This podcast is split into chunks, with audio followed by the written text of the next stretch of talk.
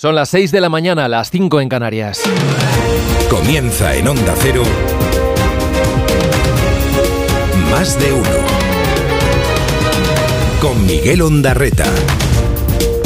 ¿Qué tal? Buenos días, ¿cómo están? Es jueves, es 29 de 2024, 29 de febrero, el último día del mes que despedimos con cielos cubiertos en la mitad norte y en el centro de la península. Llega un nuevo frente y con él precipitaciones que primero van a afectar a Galicia, a Castilla y León y ya con el paso de las horas al resto del Cantábrico, a Navarra y a la zona centro. No se espera que vaya a llover en el sur ni en el Mediterráneo, donde el sol tendrá un día más un mayor protagonismo. En Canarias sí que se puede escapar alguna gota en el norte de las islas más montañosas. Y baja, baja la cota de nieve en la mitad norte hasta los 700.000 metros. Este jueves será otro día con rachas fuertes de viento, con muy fuerte viento en todo el litoral del norte. Irá desde el Miño hasta el Vidasoa, en el Ampurdán y también en los archipiélagos. En cuanto a las temperaturas, bueno, pues hoy van para arriba, en la mitad de este, también en Baleares y bajan por el noroeste hasta los 23 grados. Llegarán en Murcia a los 22 en Sevilla, 21 de máxima se esperan en Valencia y no llegarán a los 10 en Segovia. Enseguida Roberto Brasero nos dibuja el mapa completo del tiempo. Lo primero, lo de ellas, campeonas del mundo, sabemos que lo fueron este verano, pero desde este miércoles campeonas también de la Liga de Naciones. La selección española de fútbol ganó 2-0 a Francia y ya están pensando en los Juegos Olímpicos de París. Esta noche, además, a las 9 y media, se resuelven las semifinales de la Copa del Rey. Sabremos quién jugará la final con el Mallorca. El Atlético de Madrid buscará la remontada en San Mamés frente al Athletic. En cuanto al caso Coldo, el de las presuntas comisiones en la compra de mascarillas durante la pandemia, bueno, se va ramificando y va añadiendo nuevas piezas en un puzzle que cada vez es más complejo y gana protagonismo en este cuadro general Víctor de Aldama, el presidente del Zamora Club de Fútbol, el supuesto comisionista y conseguidor de la trama, ha trascendido en la investigación que tenía un pase especial en el Ministerio de Transportes, donde parece que despachaba con el superasesor, con Coldo. De Aldama se ha sabido que también trabajaba para Air Europa, esa compañía que rescató el gobierno con 475 millones de euros en noviembre de 2020. Hay que ver cuántas cosas estaban pasando cuando el foco estaba puesto en lo peor de la crisis sanitaria por la COVID-19. Bueno, ayer Ábalos confirmó en este programa con Alsina que sí tuvo relación con este hombre, con el supuesto conseguidor, pero vino a diluirlo en ese sinfín de contactos que mantuvo con empresarios durante el tiempo que dirigió el ministerio. Con quien no ha vuelto a hablar, según su relato, es con su antiguo asesor. Hoy el mundo revela que la última vez que se vieron fue, no hace tanto, el pasado 10 de enero, en un reservado. Quedaron a cenar en una marisquería en Madrid. Este diario lleva las fotos de ese encuentro a su portada. Enseguida les contamos los detalles. El nuevo diputado del Grupo Mixto, ayer con tanta entrevista en medios, pues no tuvo tiempo de acudir al pleno del Congreso, donde, a pesar de no estar presente, fue el verdadero protagonista. No porque el presidente hiciera mención alguna a su persona, que no la hizo, sino porque la sesión de control se convirtió en una auténtica batalla política plagada de acusaciones por casos de corrupción de todos los tiempos. Feijó acusó a Sánchez de conocer y de tapar esta trama. El presidente lo que hizo es echarle en cara que quisiera sacar tajada política de la corrupción. Y en medio de esta tormenta política, pues hoy cuenta el país que las negociaciones con Junts para cerrar la ley de amnistía parece que avanzan. El plazo para tener listo un nuevo texto acaba la próxima semana, el día 7, aunque hoy el periódico de Cataluña dice que están explorando una segunda prórroga. Desde Bruselas, Puigdemont confía en que finalmente acaba viendo, acá haya al final, fumata blanca. Vaya, que haya acuerdo. Empieza el día y lo hace con estos sonidos. Que tienen que ir, digamos, al chocolate del oro. ¿Qué representa eso las mascarillas respecto del volumen de contratación del Ministerio de Transportes, que genera una inversión en la pública de, de 13.000 millones de euros? Sí, señor Sánchez, usted cesó al señor Ábalos por lo que le dijeron que pasaba en el ministerio, pero a la vez aforó al señor Ábalos por lo que sabía que pasaba en su partido. Causa sonrojo el que piense que puede sacar tajada política de la corrupción. Este es un gobierno implacable contra la corrupción e incompatible con la corrupción, señoría. La amenaza de guerra puede no ser inminente, pero no es imposible. Si de verdad quieren derrotar a Putin, tienen que ser innovadores, dejen de ser aburridos. to stop being boring. Dirige Carlos Alsina. Dirección de sonido Fran Montes. Producción David Gabás. 6 y 5, 5 y 5 en Canarias, aún con la resaca de lo dicho ayer en este programa por José Luis Ábalos, donde negó que tenga material para tirar de la manta, aunque no ocultó su decepción con Pedro Sánchez, al que se refirió en todo momento de forma más genérica, como dirección socialista. Confirmó que presentará alegaciones a su más que previsible expulsión del partido y censuró eso que ha venido a definirse ahora como, o lo define él al menos, como populismo justiciero. Claro que se tiene que hacer justicia, claro que hay que ser contundente, pero ¿qué quiere decir contundencia? Contundencia quiere decir la aplicación de la ley, pero también con las garantías que supone la aplicación de la ley. Eso es la contundencia. ¿O estamos hablando de escarmiento? No quiso andar Ábalos en su relación con Sánchez, pero sí que reconoció un cambio de opinión, un cambio de opinión más en el secretario general del PSOE durante el pasado fin de semana que atribuyó seguramente a la presión a la que se ha visto sometido estos días él, el partido y el gobierno, desde que el miércoles se produjeron las detenciones y comenzaron a conocerse detalles de esta trama y también del papel del famoso Coldo con el que ayer dijo el exministro no ha vuelto a hablar y con el que dijo también que se llevó una profunda decepción. Aún así entendió pues que ahora ya no es el momento de llamarle para reprocharle nada. Leyendo la querella, pues me quedo muerto. Si es así como dice la querella de los ingresos en efectivo, me, me ha roto todos los esquemas. De, no me parece inteligente en nada, ¿no? Yo tenía una versión. Ahora veo otra. Bueno, no teme Ábalos, eso dijo al menos ayer que su antiguo asesor guarde munición para poderle hacer daño, para perjudicarle. Se confesó tranquilo y aseguró que él se ha portado bien con la gente. No contó en su relato cuándo fue la última vez que se reunió con Coldo y eso es lo que hoy cuenta el diario El Mundo, que ha accedido a parte del sumario y además publica varias imágenes de un encuentro el pasado 10 de enero en el reservado de una marisquería en Madrid. Según los informes de la Unidad Central Operativa de la Guardia Civil, el exministro estaba al tanto de esta investigación al menos desde el mes de noviembre del año pasado, que es cuando el hermano de Coldo, Joseba, también imputado en este caso, le hizo llegar una serie de documentos en un encuentro que se produjo en Valencia. Era, según la OCU, según la UCO, dosieres sobre los contratos relativos a la investigación por este presunto cobro de comisiones ilegales en la venta de mascarillas, justo en el peor momento de la pandemia. Destaca además esta información que la Guardia Civil, donde pone el acento es también en la figura del exministro como intermediario de esta trama. De hecho, de esta última cena en Madrid, la del mes de enero, entre Ábalos y Coldo, dice que respondería a esa reclamación que hizo el gobierno de Baleares, cuando entonces estaba presidido por Francina Armengol, por el pago de 3,7 millones de euros por mascarillas que nunca se utilizaron, pues porque no respondían a los mínimos de calidad algo que según se ha publicado el gobierno balear ocultó, no hizo público que ese material sanitario pues no cumplía con los requisitos y aún así, también se ha sabido, pues acabó cargando su coste a fondos europeos. La presidenta madrileña Isabel Díaz Ayuso ya se ha apresurado y ya está exigiendo la dimisión de la presidenta del Congreso por su supuesta relación con la trama y por haber intentado, eso dijo ayer Díaz Ayuso, estafar a la Unión Europea.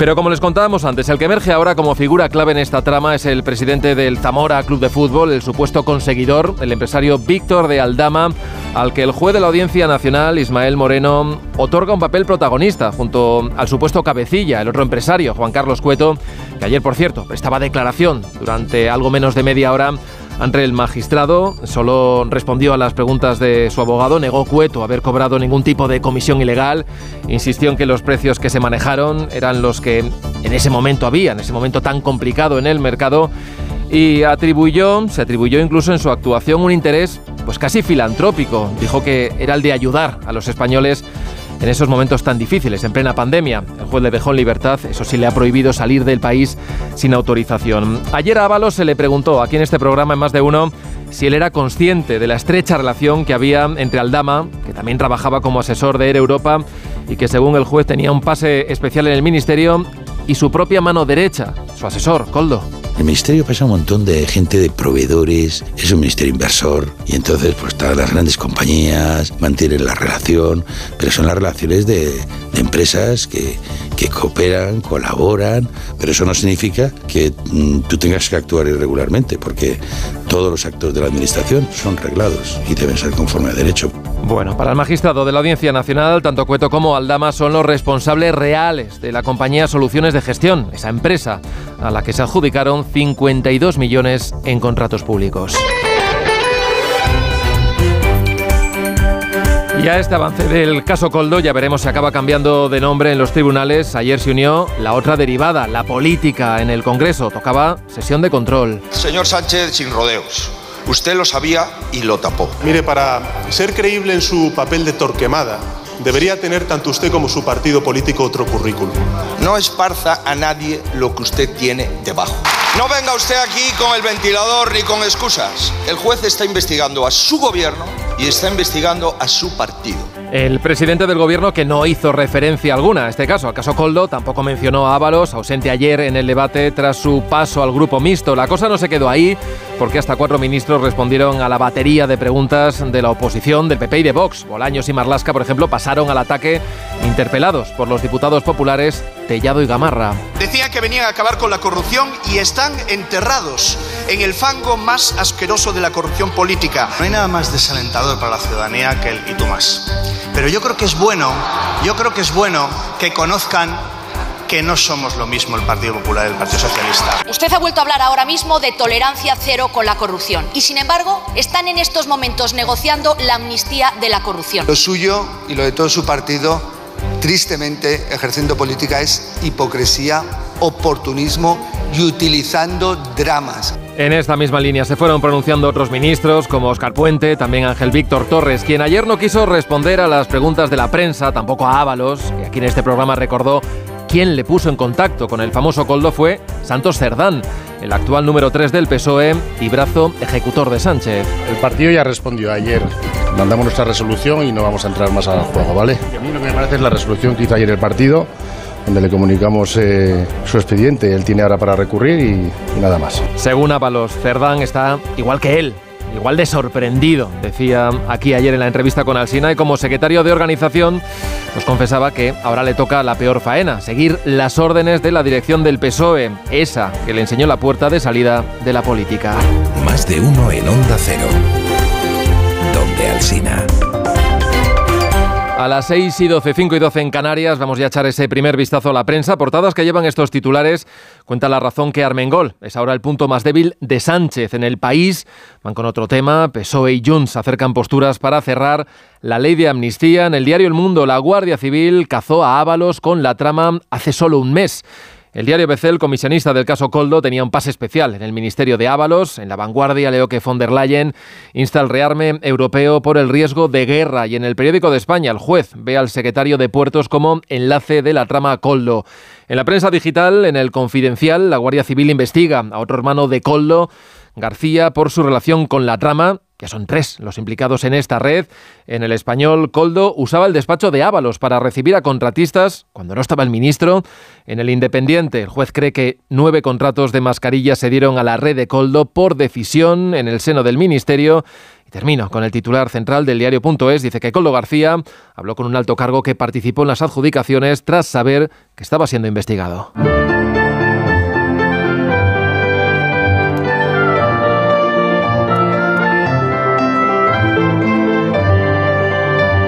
Vamos ya a conocer en detalle la previsión del tiempo para este jueves. Roberto Brasero, buenos días. Hola, muy buenos días y buenos días a todos. Hoy termina febrero con frío a esta hora, sol que tendremos en la mitad sur peninsular y un nuevo frente que va a llegar por el norte con nubes y de nuevo lluvias. Pero ya no el temporal que hemos tenido en estos últimos días, ese desaparece y todavía quedan algunos coletazos, por ejemplo, fuertes rachas de tramontana en el Ampurdán y Baleares. Cierzo fuerte que soplará también todavía en Tarragona y Castellón. El noroeste eh, también irá soplando con fuerza en Galicia y el Cantábrico y el alisio que sigue en Canarias. El viento en esas zonas, pero ya ni en tantas otras ni con tanta intensidad como en estos días atrás. Tampoco serán tan intensas las precipitaciones, que hoy regresan. Tenemos un frente que entra por Galicia y a partir de ahí recorrerá el Cantábrico y Pirineos, con lluvias débiles a su paso y débiles nevadas en las montañas, a partir tan solo de 900 o 1000 metros, pero ya digo que nada que ver con las que han caído estos días atrás. También se van a extender esas nubes hasta la zona centro, donde incluso centro y mitad norte podrían llover de forma débil y dispersa en este último día de febrero. En el sur conservarán el sol que ya tuvimos ayer, regiones del Mediterráneo y Canarias, aunque aquí también por el norte puede llover y el fuerte viento que nos acompaña en las islas. Las temperaturas frías de esta hora, donde registramos incluso heladas, darán paso a una tarde donde superaremos los 20 grados de nuevo en zonas de Andalucía, Murcia, la Comunidad Valenciana y por encima de 24 en Canarias. El surrealismo de Buñuel, llevado a escena por Calixto Vieito, es uno de los platos fuertes de la adaptación del Ángel Exterminador, que hoy se estrena en la moderna ópera parisina de La Bastilla, con música del británico Thomas Hades. La obra se plantea como una crítica amarga de la burguesía. Corresponsal en París, Álvaro del Río. Es un clásico de Buñuel, una obra maestra del séptimo arte y exponente del surrealismo, lo que hoy desembarca en versión lírica sobre la escena de la ópera de París. Este ángel exterminador, muy fiel en su libreto a la película, hace una mordaz crítica de la burguesía y cómo el barniz de las apariencias se resquebraja, revelando lo peor de la naturaleza humana en una situación extrema. La obra lleva el sello musical del británico Thomas Hades, que la compuso en 2016 y también la dirigirá. Si tuviera que definir una intención, diría que era la de hacer una opereta y el resultado es una opereta muy, muy sombría, una horrereta, diría yo. Y en esta nueva versión, el español Calixto Vieito firma la puesta en escena. Hay mucho de humanismo y surrealismo, pero también compasión y crueldad al mismo tiempo. Es realmente muy potente. Dice que como Buñuel, a quien admira, también trabaja a partir del subconsciente. En un principio era la batuta del venezolano Gustavo Dudamel la que debía dirigir este ángel exterminador, pero renunció a su cargo el pasado año por motivos personales, no sin antes halagar el trabajo de Vieito. Tiene la imaginación y el genio para poder llevarla a cabo en un nivel de, de volvernos locos a todos. Un viaje al surrealismo para los amantes de la lírica y también de las apuestas contemporáneas. Más de uno en Onda Cero. ¿Te lo digo o te lo cuento? Te lo digo. Tenemos todos los seguros contigo y aún así, ¿pagamos de más? Te lo cuento. Nosotros nos vamos a la mutua. Vente a la mutua con cualquiera de tus seguros. Te bajamos su precio, sea cual sea. Llama al 91 555 5555. 91 555 5555. Te lo digo o te lo cuento. Vente a la mutua. Condiciones en mutua.es. Securitas Direct. ¿En qué puedo ayudarle? Buenas. Llamaba porque quiero instalarme una alarma. ¿Ha sufrido algún robo? No, pero lo han intentado mientras estábamos en casa de mi madre celebrando su cumpleaños y ya no me quedo tranquila. Pues no se preocupe. Si usted quiere, esta misma tarde le instalamos su alarma. Protege tu hogar frente a robos y ocupaciones con la alarma de Securitas Direct. Llama ahora al 900-272-272. Arranca una nueva edición de los premios Ponle Freno para reconocer las mejores iniciativas que hayan contribuido a promover la seguridad vial en nuestro país. Consulta las bases en ponlefreno.com y envía tu candidatura antes del 4 de marzo. Ponle Freno y Fundación AXA Unidos por la Seguridad Vial. Avanzar hacia la descarbonización es una frase que hemos escuchado muchas veces, pero que es necesario que se haga realidad, como va a ocurrir esta tarde en el tercer foro de sostenibilidad BBVA en Madrid, Borja. BBVA ha reunido a presidentes y consejeros delegados de importantes empresas de varios países para acordar medidas sobre la descarbonización de nuestra economía y el crecimiento sostenible. Hoy sobre las 10 de la mañana tendremos con nosotros a don Javier Rodríguez Soler, responsable global de sostenibilidad y banca corporativa y de inversión de BBVA, para que nos avance los contenidos de este tercer foro de sostenibilidad BBVA que va a celebrarse hoy. Más de uno en Onda Cero.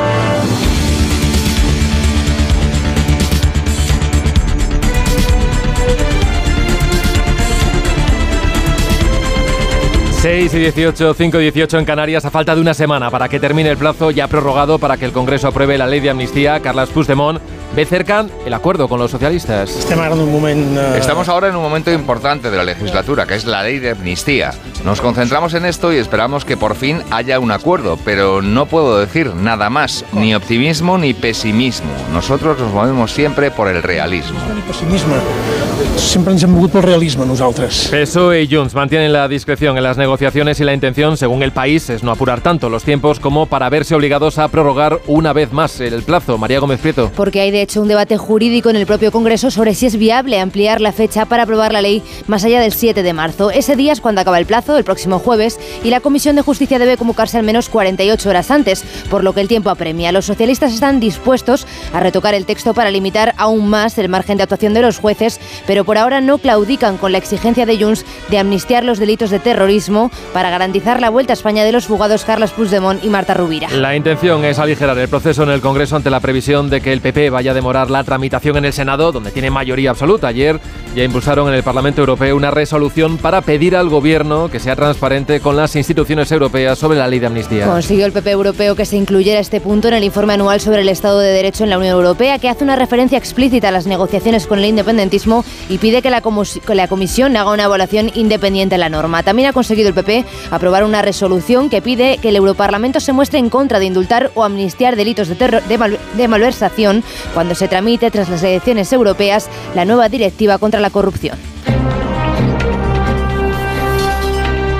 Entiendo del espíritu de la reunión de hoy y de nuestra cita al comienzo de la semana que viene, que nos hemos dado un compás de espera, una pausa, para reflexionar las organizaciones a nivel interno y también por parte del Gobierno para poder cerrar este paquete de, negociación. El ministro de Agricultura, Luis Plana, salía ayer esperanzado de la reunión con las organizaciones del campo, que ven con buenos ojos la promesa de más ayudas fiscales, pero piden más concreción en la simplificación de la PAC, que depende de Bruselas, o en el control de los precios. Dejan en el aire si seguirán manifestándose y se citan a una nueva reunión el próximo lunes. Laura Lorenzo. Todas las partes han coincidido en que las tres horas de reunión han servido para avanzar, pero como reconocía el ministro de Agricultura, Luis Planas, aún les queda un trecho. Reconocen las organizaciones agrarias que sobre la mesa hay temas que han sido grandes reivindicaciones del sector, como las cláusulas espejo, que suponen poder competir con igualdad de condiciones con los productos importados o una simplificación en la aplicación de la PAC. Sin embargo, lo que esperan es que de aquí al martes se puedan concretar mucho más estas medidas. No posa ni un euro relatiu al projecte de Hard Rock. El que sí que incorpora el que sí que incorpora acords, mesures i recursos és per la sanitat pública del país, per seguir reduint les llistes d'espera.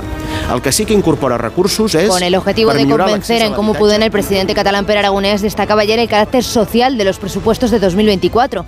Tras el acuerdo con el PSC, el gobierno aprobó las cuentas, pero en el Parlamento necesitarán, no obstante, el apoyo de los diputados morados, que rechazan el macroproyecto de Hotel Casino de Hard Rock en Salou. Onda Barcelona, Marcos Díaz. Los presupuestos ya han empezado su tramitación parlamentaria sin los apoyos necesarios para tirar adelante. Las cuentas de la Generalitat prevén un gasto público superior a los 43.000 millones y medio de euros, un crecimiento del 6% respecto al pasado año. El grueso de las inversiones serán para políticas públicas, especialmente sanidad y educación, así como para paliar los efectos de la sequía.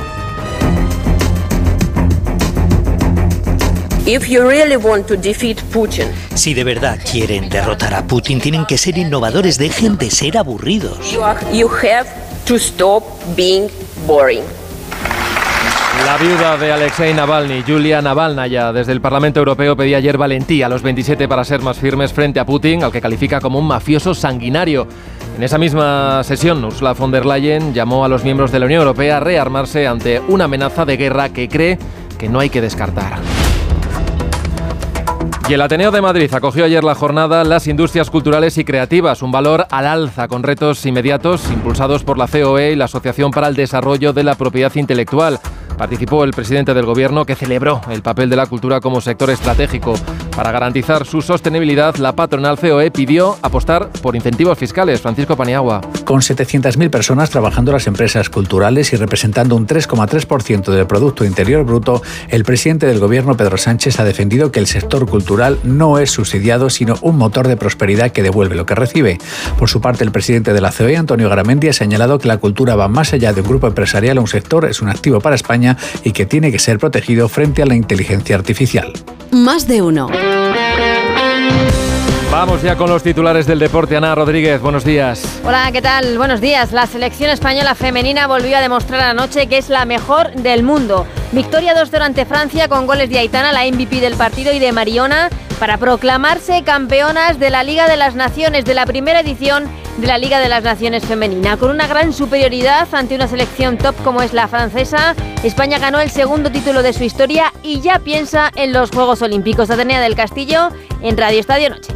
Bueno, al final eh, yo creo que este equipo no tiene techo, que vamos a trabajar para ello porque queremos ganarlo todo y, y creo que los Juegos va a ser también muy muy difícil, muy complicado, pero bueno, ahora vamos a pensar en celebrarlo y a partir ya de la siguiente concentración con el objetivo puesto en los Juegos porque queremos hacerlo muy muy bien y queremos ganar. La selección que además jugó ante más de 32.000 personas que se acercaron a la Cartuja para ver el encuentro, récord de asistencia del fútbol femenino en nuestro país y que hoy celebrará el título en Madrid, en el Palacio de Vista Alegre, a partir de las 5 de la tarde. Hoy también, a partir de las 9 y media de la noche, partido de vuelta de la segunda semifinal de la Copa del Rey. El Athletic Club de Bilbao recibe al Atlético de Madrid en San Mamés con la ventaja del 0-1 de la ida, una ventaja que no es tal, no es suficiente para Valverde, el entrenador de los Leones. Es verdad que vamos ganando, pero no es un resultado significativo como para que condicione de alguna manera el partido. Al final no ha habido una diferencia importante entre los dos equipos en el marcador como para que eso suceda. Entonces es una diferencia de un gol que en una jugada eh, el partido está igualado otra vez. Y un Atlético de Madrid que no podrá contar con su estrella, con Griezmann, sigue lesionado como confirmaba Simeón. No, Antoine no va a participar del partido, necesitamos que se recupere bien, seguramente lo estará, hizo un grandísimo esfuerzo para, para intentar estar a disposición, pero nada, con la tranquilidad de saber que los compañeros que entrarán por él lo harán de la mejor, la mejor manera. Un partido que podrán seguir a partir de las ocho y media en el Radio Estadio de Onda Cero. También esta noche partidos de la Euroliga de baloncesto. A las ocho y media Virtus de Bolonia, Valencia Basket y a las nueve menos cuarto Panathinaikos Real Madrid. Más de uno. En Onda Cero. Soy de legalitas porque a veces pasan cosas que no te esperas. Como cuando tuve aquel accidente y lograron que me indemnizaran. O cuando me hicieron unas quemaduras en la depilación láser y me ayudaron a ganar mi reclamación. Hazte de legalitas en el 900 y siente el poder de contar con un abogado siempre que lo necesites. Y ahora, por ser oyente de Onda Cero, ahórrate un mes el primer año. Onda Cero.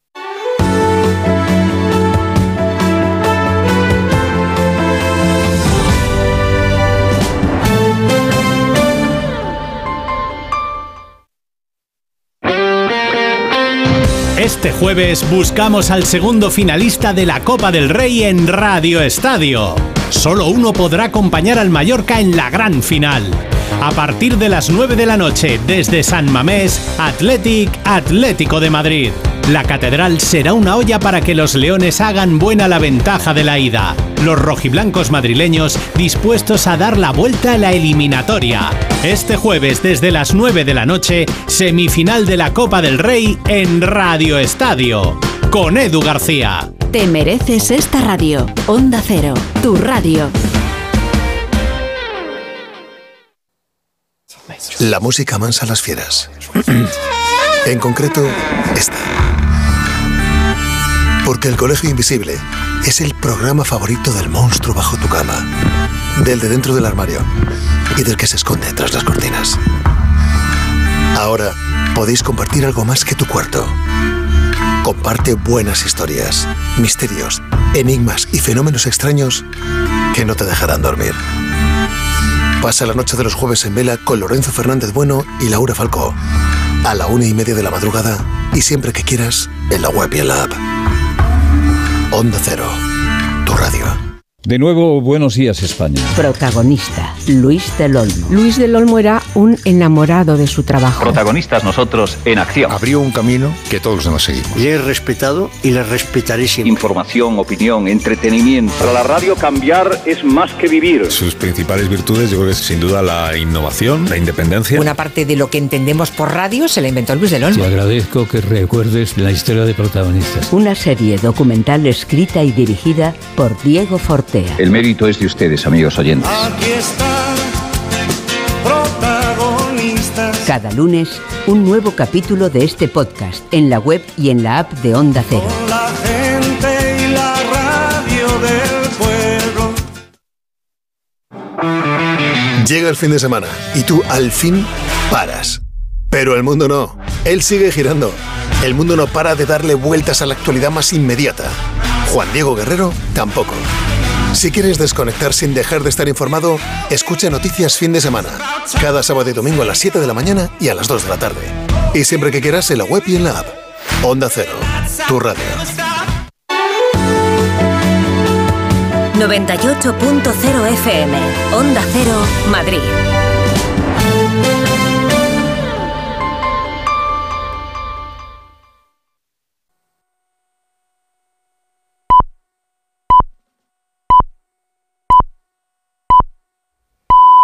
Son las seis y media, las cinco y media en Canarias.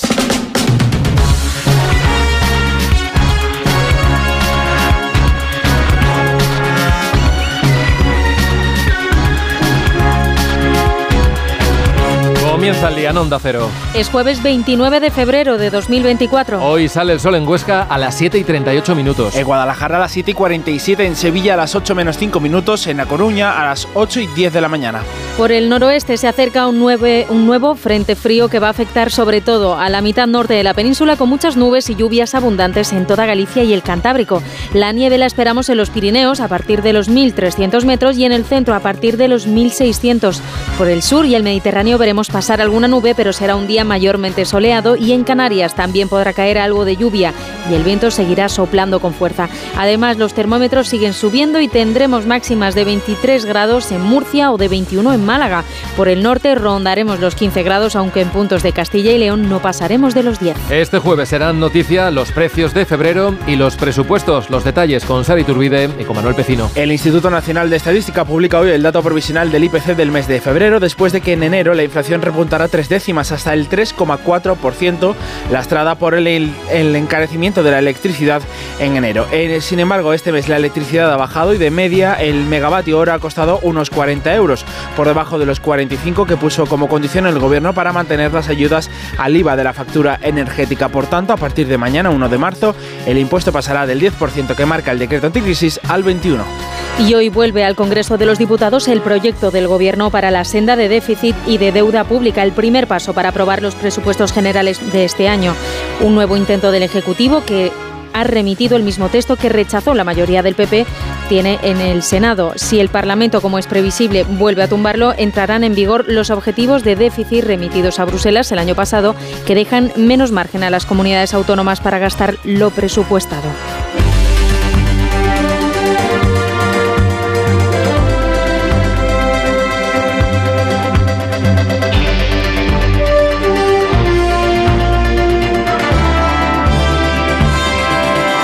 Sí, hem decidit allargar la mobilització. Hemos decidido alargar la movilización, no tenemos límites, será indefinida hasta que tengamos noticias o haya movimientos o haya cosas claras por parte del departamento. Tenemos ganas de marcharnos, pero también de quedarnos. Hemos dicho siempre que si nos daban lo que queríamos, nos marchábamos. Més o menys volíem, eh, marxàvem. Los agricultores que siguen con sus protestas a pesar de las reuniones en Cataluña, los payesus tenían una convocatoria de tres días de movilizaciones en los que pretendían bloquear la conexión con Francia, la AP7. Anuncian el corte, dicen que va a ser indefinido a la espera de reunirse hoy con la Generalitat. El ministro Luis Planas se ha reunido con los representantes de Asaja, COAG y UPA este miércoles y asegura que ha habido avances, ha ofrecido más ayudas fiscales y han acordado continuar con los encuentros porque de momento las principales asociaciones no descartan nuevas protestas. Laura Lorenzo. Defiende el ministro Luis Planas que sobre la mesa de negociación lo que hay es un verdadero plan de choque con ayudas directas al sector y con una propuesta de flexibilización de la aplicación de la PAC. Por eso ahora lo que toca es seguir trabajando para conseguir un acuerdo el martes que viene. Que nos hemos dado un compás de, de espera, una pausa, para reflexionar las organizaciones a nivel interno y también por parte del Gobierno para poder cerrar este paquete de, de negociación. Coinciden las organizaciones agrarias en que hay avances, pero les falta mucha concreción. El presidente de Asaja, Pedro Barato, advierte que No nos hagamos trampas y pongamos las cosas en su sitio. Si no hay soluciones, habrá movilización. Este jueves y mañana viernes se seguirá trabajando a nivel técnico para tratar de avanzar en medidas concretas que permitan alcanzar un acuerdo. ¿Quién le propuso Bueno, este no, era un compañero de Navarra y venía bien acreditado. Yo no. ¿Por quién? Bueno, pues en ese momento por los compañeros de Navarra. Quiero decir que. Compañeros de Navarra Que yo buscaba. Sí, pero, pero, pero es que Santos está igual que yo. Estamos en la misma situación. José Luis Ábalos, ahora diputado del Grupo Mixto, señalaba ayer en este programa a Santos Cerdán, el número 3 del PSOE, como la persona que le presentó a Coldo García, el asesor detenido por llevarse presuntamente comisiones. Aseguraba Ábalos que depositó en él su confianza porque Cerdán le había transmitido que podía hacerlo. Y cree que el secretario de organización está igual de sorprendido que él con la detención de Coldo y que está dolido por el expediente abierto que lo hizo por órdenes de la dirección del PSOE. El exministro dijo además aquí que cuando se produjeron las detenciones Sánchez no creyó necesaria su dimisión, pero que fue la presión lo que le hizo cambiar de opinión y lanzarle un, un órdago. Niega que tenga ninguna manta de la que tirar. Oigo tantas cosas y, y buena parte de fantasía, yo no tengo ninguna manta. ¿Eso es una bomba de relojería para Pedro Sánchez? Pues tampoco. No lo he sido nunca. Para nadie. ¿Le pide el cuerpo contar cosas que hasta ahora no ha contado? No, no, lo único que me pide el cuerpo es defenderme. No cree Ábalos que Coldo García pueda desvelar nada que le implique porque siempre se ha portado bien con la gente. Mientras Ábalos estaba en este estudio con Alsina, era el protagonista de la sesión de control al gobierno en el Congreso, donde la oposición no dejó de preguntar por el asunto. El líder del PP, Feijóo, acusó directamente al presidente de conocer la trama, José Ramón Arias. Aunque todo el mundo dice renegar del Itumás, ¿verdad, ministro? No hay nada más desalentador para la ciudadanía que el Itumás. La verdad es que eso, el Itumás, fue la defensa que utilizó el gobierno para hacer frente a la batería de preguntas que el Partido Popular llevó a la sesión de control del Congreso. El resto como si no se hubieran hecho. Sánchez apeló a la incapacidad de los populares para reclamar nada relacionado con la asunción de responsabilidades, mientras que Fijo no dio ocasión a los preámbulos. Señor Sánchez, sin rodeos. Usted lo sabía y lo tapó. Mire, para ser creíble en su papel de torquemada, debería tener tanto usted como su partido político otro currículum. No esparza a nadie lo que usted tiene debajo. En resumen, los ministros socialistas dijeron repudiar la corrupción, los portavoces populares le recordaron que ya rebajaron sus penas y ahora pretenden amnistiarla. El papel de este Víctor de Aldama eh, tuvo algo que ver con el rescate de Air Europa, desempeñó alguna tarea ahí, tuvo alguna influencia. Bueno, no, influencia no hace falta, simplemente pues interesarse porque trabajaba para Air Europa. ¿Usted recuerda que en aquel, en aquel momento usted fuera consciente de que Víctor de Aldama, asesor de Air Europa, era amigo de Coldo García, asesor suyo? No, bueno, que tenía relación, pero es que al final, vamos a ver, el ministerio pasa un montón de gente es habitual, pero eso no significa que mm, tú tengas que actuar irregularmente. Descartaba Ábalos que hubiese nada irregular en el rescate a la aerolínea Air Europa en medio de la pandemia en 2020 y lo justifica alegando que era la única 100% española. Reconoce que Víctor de Aldama, detenido por la trama de las mascarillas, se interesó por la operación porque trabajaba para esa aerolínea, que lo ha confirmado a esta emisora, Onda Cero, Ignacio Rodríguez Burgos. El empresario Víctor Aldama es una de las piezas fundamentales de la trama de presuntas mordidas en el ministerio que dirigió Ábalos. Para empezar, Aldama fue el que contactó con Coldo García, el asesor del exministro. Aldama entonces era también asesor externo de Air Europa, como ha reconocido esta aerolínea Onda Cero, y estaba a sueldo de la empresa de los Hidalgo cuando la aerolínea fue rescatada por más de 600 millones de euros. Air Europa señala que se cumplieron con los requisitos legales. Durante la pandemia se adjudicó también a Air Europa nueve vuelos de transporte de material sanitario desde China.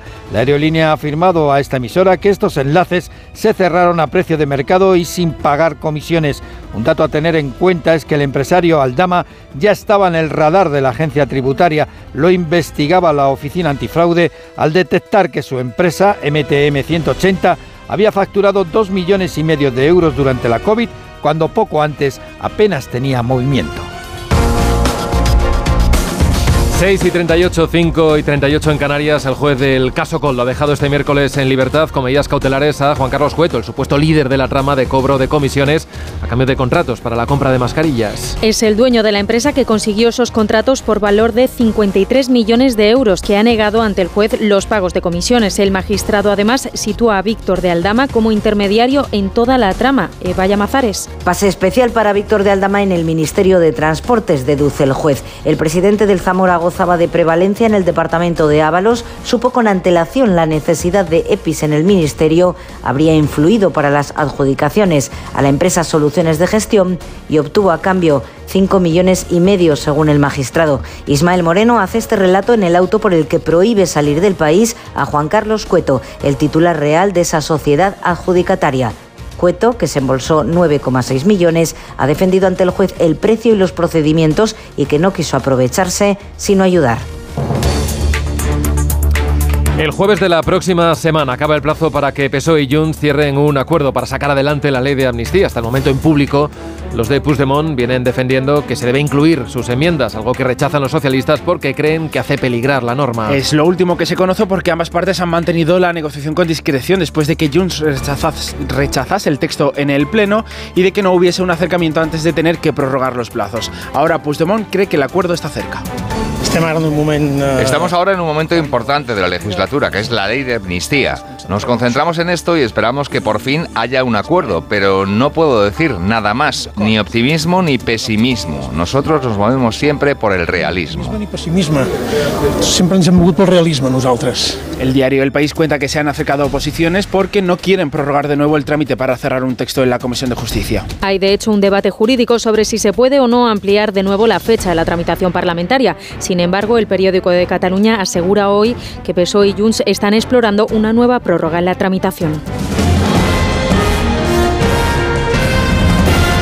Gobierno y la COE destacan la importancia de la cultura como sector estratégico de nuestra economía. Lo hicieron ayer Pedro Sánchez y Antonio Garamendi en el Ateneo de Madrid, donde se celebró la jornada Las industrias culturales y creativas, un valor al alza, con retos inmediatos. La crónica de Francisco Paniagua. Con 700.000 personas trabajando en la cultura y generando un Producto Interior Bruto del 3,3%, el presidente del Gobierno ha defendido que el sector cultural es un motor de prosperidad que devuelve lo que recibe. Por su parte, el presidente de la COE, Antonio Garamendi, ha señalado que la cultura va más allá de un grupo empresarial, un sector es un activo para España. La cultura, a pesar de lo que algunos pregonan desde la ignorancia o también desde los eh, prejuicios más rancios, no es un sector subsidiado. Todo lo contrario, es un sector estratégico para España. Pero es evidente que hay que darle una auténtica protección, porque es verdad que la inteligencia artificial es una gran herramienta, pero es un gran peligro si no somos capaces de ponerle las barreras de ese mundo de la ética. Pedro Sánchez ha dado su compromiso, dijo, de que protegerá a las industrias culturales. Miguel Ondarreta, más de uno, donde Alsina.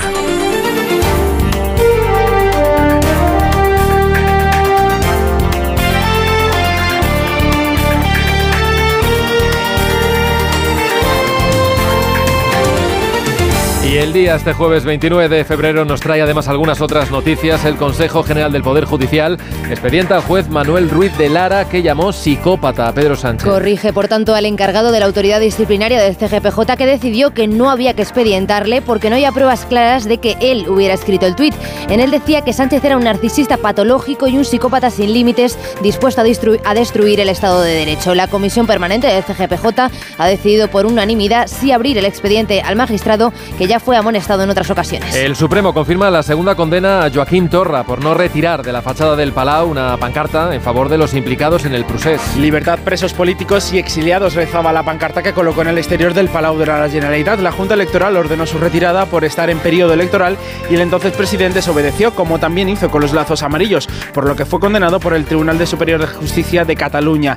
El Supremo ratifica ahora la condena que implica 15 meses de inhabilitación, aunque ya está fuera de la política, y el pago de 24.000 euros. Torra podría ser, no obstante, uno de los beneficiados en la futura ley de amnistía. El rapero Morat llega a un acuerdo con la Fiscalía y no irá a la cárcel por instar a una multitud a lanzar piedras a la policía. El cantante reconoce que en 2021 estaba grabando sin permiso un videoclip con un dron en Hospitalet de Llobregat y cuando acudieron los agentes tras las quejas de los vecinos, lo recibieron tirándoles huevos y piedras al grito de no pintáis nada aquí. Morat ha aceptado la pena de dos años de cárcel, por lo que no ingresará en prisión y el pago de 2.000 euros de indemnización. Sanidad financia desde mañana un nuevo medicamento para la enfermedad renal que retrasa la llegada a, di- a diálisis hasta 13 años. Reduce la progresión de la enfermedad, el riesgo de hospitalización y la llegada a diálisis entre 3 y 13 años. El medicamento ya se comercializaba en España para el tratamiento de la diabetes y de la insuficiencia cardíaca. Ahora se ha comprobado que también sirve para retrasar la enfermedad renal. Según los cálculos de sanidad, se podrán beneficiar 6 millones de personas. Y el consumo habitual de ultraprocesados está relacionado con hasta 32 problemas de salud, lo dice un estudio de la revista médica británica. Productos listos para comer o bebidas azucaradas están asociados a un 50% más de riesgo de enfermedades cardiovasculares y ansiedad, un 20% más de depresión y un 12% más de diabetes tipo 2. En algunos países ricos, este tipo de comida llega a representar el 58% de la ingesta diaria de alimentos. En Onda Cero, más de uno.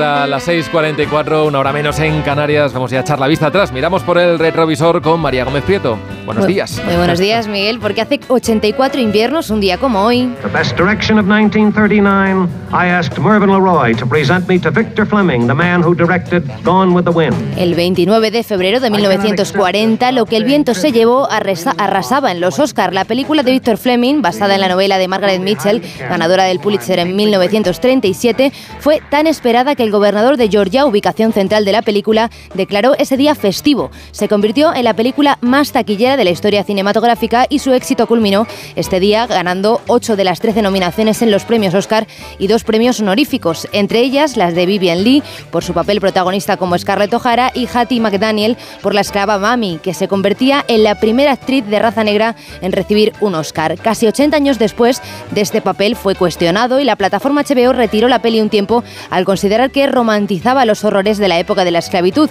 Reculó más tarde, volvió a incluirla, pero antes de los créditos de inicio incluyó un mensaje que advertía que el contexto histórico de 1939 y la postura frente al esclavismo ya no es la misma que la que era en ese momento. Hoy, lo que el viento se llevó, a pesar de las polémicas, sigue considerándose como una de las mejores producciones de Hollywood de todos los tiempos.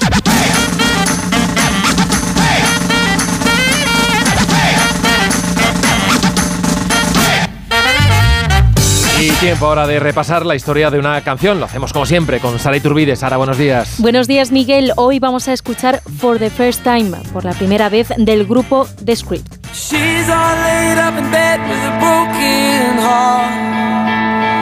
I'm drinking Jack all alone in my local bar. And we don't know how, we got into this mad situation. Only doing things out of frustration. Trying to make it work, man, these times are hard. La canción de hoy fue publicada en 2010, en su segundo álbum, y es importante saber de cuándo es para entender cómo se originó. Su primer disco lo habían lanzado dos años antes, en el 2008, y tuvo mucho éxito. Tuvieron varios temas en listas de éxitos de todo el mundo, ganaron premios, dieron muchos conciertos, tocaron con artistas como Anastasia, U2, Take That, Enrique Iglesias. Bueno, pues después de todo esto, al regresar a Irlanda, después de una gira por todo el mundo y querer celebrar aquello con los suyos, se dieron cuenta de la cruda realidad que se estaba viviendo en aquel momento en su país, la recesión, la crisis por la que la gente perdía sus trabajos y sus pertenencias. Con aquel choque de realidad empezaron a componer este tema. Sentían que necesitaban un mensaje de esperanza, así que escribieron esta letra en la que los protagonistas se dan cuenta de qué es lo realmente importante para ellos tras perderlo todo.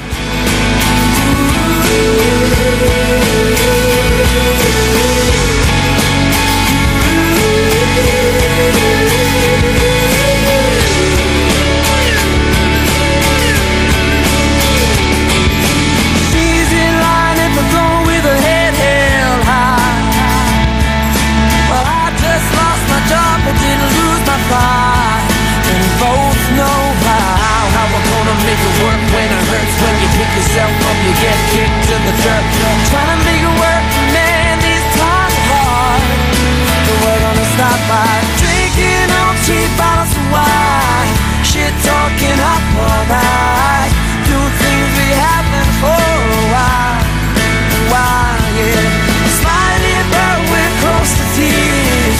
Even after all these years, we just now got the feeling that we're meeting for the first time.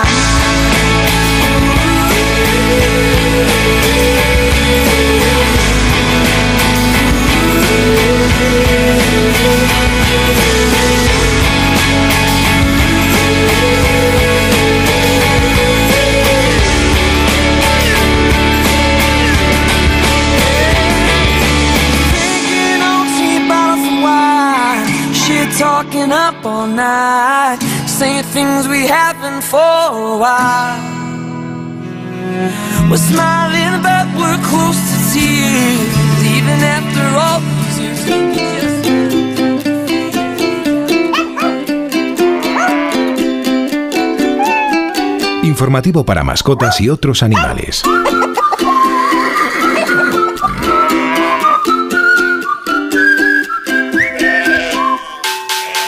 A los pandas gigantes que nos estén escuchando les gustará saber que les esperan en Estados Unidos, al menos a dos de ellos. El año pasado una crisis diplomática cortó las relaciones entre Washington y Pekín. Todo empezó con Ya Ya, una osa que vivía en Memphis que fue repatriada a China porque las asociaciones defensoras de animales acusaron al zoo donde vivía de maltrato. Y en noviembre, Mei Qian y Tian Tian, junto a su cría, abandonaron también el país, evidenciando la ruptura de 50 años de relaciones. Pero ahora se ha firmado un nuevo acuerdo con China y en San Diego afirman que ya están preparando todo para recibir a una nueva pareja de pandas gigantes. Más de uno. Quiero explorar sin importarme cuando volver el exterior. Quiero formar parte de él. Vale, bichito, nos vamos a Disneyland París. Reserva durante Semana Mágica en viajes el corte inglés sin gastos de cancelación. Precio de referencia 144 euros por persona y noche en el Disney Hotel Cheyenne con entradas incluidas. Plazas limitadas. Consulta condiciones. Ven a Disneyland París con viajes el corte inglés volando con Iberia. El ser humano ha desarrollado la inteligencia artificial, pero sacar las legumbres cocidas del tarro nos sigue costando.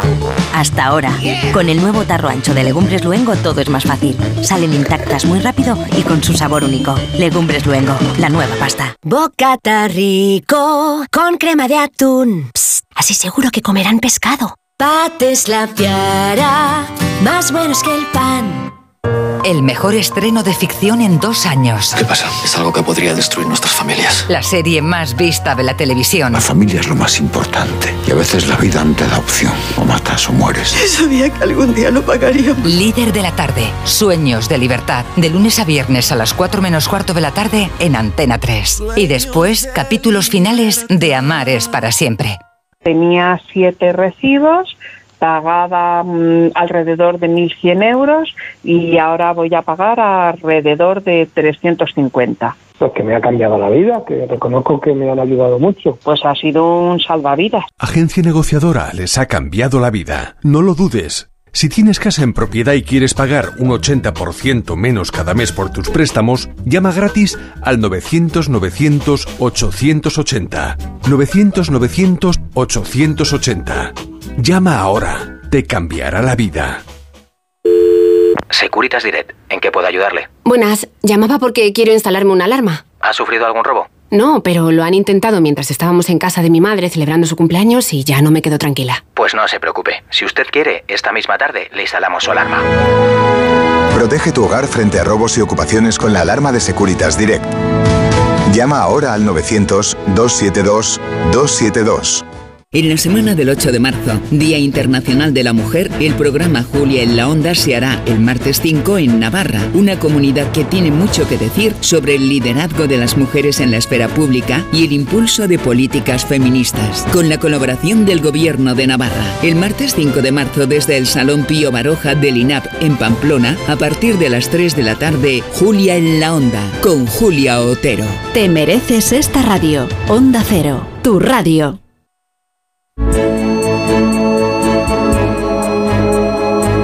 6.52, 5.52 en Canarias. Vamos ya, Pecino, a echar un vistazo a los titulares de la prensa regional. Del caso Coldo, la variante regional es esta que publica hoy el diario Última Hora. Marga Proens, la presidenta, acudirá a la vía penal para recuperar el dinero de las mascarillas. En el diario vasco, Euskadi impondrá multas de hasta un millón de euros si se venden alimentos por debajo de coste. En cumplimiento de la ley de cadena alimentaria, añade este diario que los inspectores del gobierno vasco podrán precintar instalaciones con autorización judicial. En el diario La Rioja, Salud implanta la extracción de sangre a domicilio para mayores de, en 121 pueblos. Esto evitará el desplazamiento de casi 10.000 riojanos que deben viajar a otra localidad para sacarse sangre. La previsión es que puedan hacerlo la semana siguiente a la solicitud de la cita. Y sobre la ley de vivienda en el norte de Castilla dice que el alquiler medio se reduciría en 150 euros en Valladolid con la aplicación del índice del Ministerio, pero la Junta reitera el no a esta herramienta. Bueno, y a ver qué destaca ahora la prensa internacional, Juan Carlos Vélez. En Estados Unidos, el Washington Post, la justicia se pronunciará sobre la inmunidad de Trump porque esta madrugada el Tribunal Supremo ha decidido pronunciarse, que se pronunciara en el mes de abril, sobre el recurso de Trump a la sentencia del Tribunal de Washington que dijo que no era inmune en el caso de injerencia en las elecciones de 2020. La CNN titula Trump utiliza la lentitud del sistema judicial en su favor, porque es muy poco probable que pueda ser juzgado antes de que sean las próximas elecciones. En Francia, Le Monde, tropas en Ucrania. ¿Por qué Macron insiste? Dice que con la excepción de los países bálticos, el resto de aliados está en contra de la propuesta. Y en Liberación, Gaza, 30.000 muertos en el enclave palestino amenazado por la hambruna y bombardeado sin descanso. Han muerto, han superado la barrera de los 30.000 muertos. La gran mayoría eran mujeres y niños.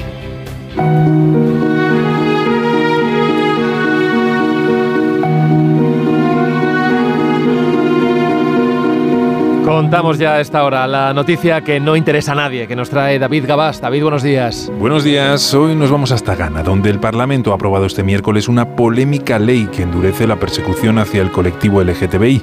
La norma contempla penas de entre seis meses y tres años de prisión para aquellas personas que se identifiquen como miembros del colectivo y de hasta cinco años para quienes promuevan o patrocinen actividades relacionadas con él. La ley todavía debe ser validada por el presidente para que entre en vigor, pero ya ha sido duramente criticada por el alto comisionado de las Naciones Unidas para los Derechos Humanos por condenar a las personas LGTBI simplemente por ser como son. En un país donde el Código Penal, que data de la época colonial, ya criminaliza lo que denomina el conocimiento carnal antinatural, esta ley iría mucho más allá. Y eso que el texto aprobado se ha suavizado introduciendo enmiendas al primer borrador presentado, que contemplaba penas de prisión aún más largas y también el uso de terapias de reconversión. Pero todo esto, ¿a quién le interesa? Pues en solo cuatro minutos vamos a llegar ya a las 7 de la mañana, serán las 6 en las Islas Canarias. Seguimos en más de uno, enseguida ya con Carlos Alsina por aquí. Esto que escuchan es Onda Cero.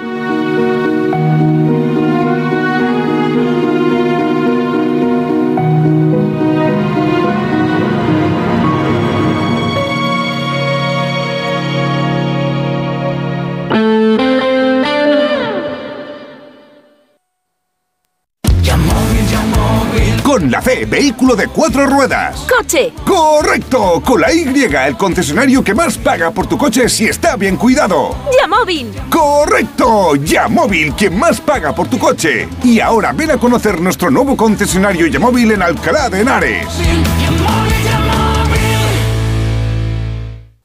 Vaya cara, Lucía. ¿Qué te pasa? Tengo un problema. Necesito a alguien que cuide de mi padre y no sé por dónde empezar. ¿Por qué no hablas con Depenker? ¿Depenqué? Depencare, con C de cariño. Ellos se encargan de todo para que tengas el cuidador ideal. Llámales al 91 091 35 66. Ya puedes conocer el precio máximo de tu trayecto con la garantía de Radioteléfono Taxi. Llámanos al 91 547 8200 o descarga Pide Taxi. Más información en rttm.es. En la ganadería Organic producimos la mejor carne del mundo. Hacemos cría ecológica de las razas Angus y Wayu, 100% sostenible. Nuestra carne es deliciosa y saludable, extremadamente tierna y jugosa. Va del campo a tu casa, sin intermediarios, a un precio justo. Si pruebas Organic, solo comerás Organic. Nosotros te la llevamos gratis a tu casa. Haz tu pedido en el 910-2010, 910-2010 o carneorganic.com. Organic, la mejor carne del mundo. Solucionesconhipoteca.com. Préstamos desde 10.000 hasta 3 millones de euros. ¿Necesita liquidez? ¿Necesita dinero hasta la venta de su casa? ¿Necesita un préstamo para cancelar deudas o un embargo? Solucionesconhipoteca.com. 91 639 9407. Préstamos desde 10.000 hasta 3 millones de euros. Solucionesconhipoteca.com. Grupo Eneas. En la vida hay cambios muy importantes. Un cambio de casa, una oficina nueva, un local más grande. Para que esos cambios sean perfectos, acude a los profesionales de mudanzas Segoviana. Mudanzas del hogar, guardamuebles, mudanzas de oficinas en toda la comunidad de Madrid. Consulta las ofertas en amsegoviana.com o en el 91 548 77 18. Cecchini es el vermut artesano y tradicional de Madrid. El vermut de toda la vida con la calidad y sabor de siempre. Pídelo en tu bar o terraza preferidos, de grifo o botella. También puedes comprarlo en las tiendas de tu barrio y en vermutcecchini.com. Su sabor te conquistará. Vermut Cecchini, tu vermut. Ahora más que nunca es el momento de recurrir a los profesionales de limpiezas Leticia, expertos en limpieza y desinfección de todo tipo de superficies desde 1990. Un servicio profesional y eficaz con soluciones a medida para eliminar todo tipo de virus, bacterias y hongos. Entre en limpiezasLeticia.net o llame al 91 681 3558. Ahora más que nunca, limpiezas Leticia. Dijeron que los radares eran por tu seguridad. Que cobrarte por aparcar en la calle era para que tuvieras sitio. Y que las zonas de bajas emisiones eran por tu salud. Ni seguridad, ni aparcar, ni salud. Esto solo va de meterse en tu cartera. No eres su cajero automático. Reacciona, responde, recurre. De vuelta, que no te líen. De vuelta, 900-200-240. 900-200-240. O devuelta.es. 3x2 en implantes, 3x2 en implantes. El tercero se lo regalamos. 3x2 en implantes con el circonio más espectacular. 14.000 implantes nos avalan. Llámenos sin compromiso. 91 733 2080. Dentalmat.com. Siempre a su lado.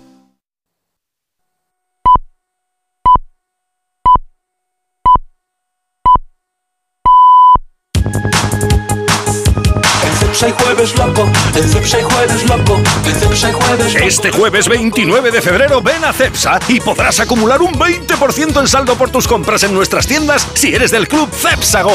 Disfruta del jueves loco hasta que alguien ponga un poco de cordura. Consulta condiciones en cepsa.es. Más de uno en Onda Cero. Donde Alsina. Son las 7 en punto de la mañana, 6 en punto de la mañana en Canarias. Felicidades a los romanes y a los dositeos que celebran el día de su santo cada cuatro años, porque son los famosos santos bisiestos. San Román, San Dositeo. Felicidades a Rubén Plaza, que cumple 44 años y que seguro que nos está escuchando. Buenos días desde Onda Cero.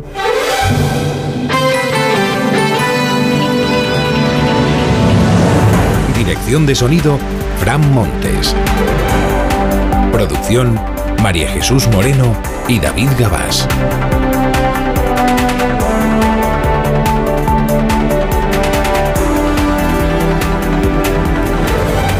Vamos a jueves, jueves 29 de febrero de 2024, se acaba el mes, otro día de viento, sobre todo en la costa, sobre todo en Baleares, en estas primeras horas.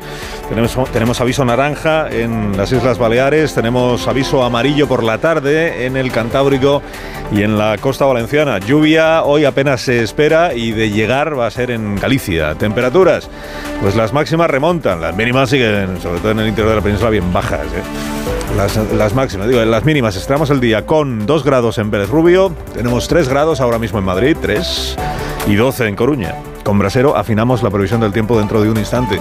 La selección española, que es campeona de, la Liga de las Naciones, de la Nations League, campeón, la selección española eh, femenina, que venció ayer en Sevilla. Derrotó a la selección francesa que aparece en las portadas de todos los periódicos o de casi todos los periódicos, las campeonas del mundo. Y de fútbol masculino, pues esta noche nueve y media, acuérdese que tenemos la semifinal que queda por resolver de la Copa del Rey. El Atlético de Madrid que busca darle la vuelta a la eliminatoria en San Mamés y meterse en la final de Copa, apeando al Atlético que ganó el partido de ida en el Metropolitano. Les está esperando el Mallorca, que es quien ya se ha clasificado. Bueno, tres historias para empezar el día. El, el caso Coldo que empieza a ser el caso Aldama. El papel del conseguidor y supuesto comisionista Víctor Aldama o Víctor de Aldama se va revelando como crucial no solo para las mascarillas, también para la relación entre Air Europa y el equipo de Ábalos. Cobraba el asesor de Air Europa y a la vez tenía, según los investigadores, pase especial en el ministerio.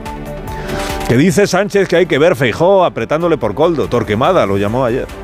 Ábalos sostuvo en este programa que algo pasó la semana pasada para que Sánchez pasara de negar que él tuviera que admitir responsabilidad alguna a darle un ultimátum para que se largara de la vida política. El presidente y sus cambios de opinión, José Luis.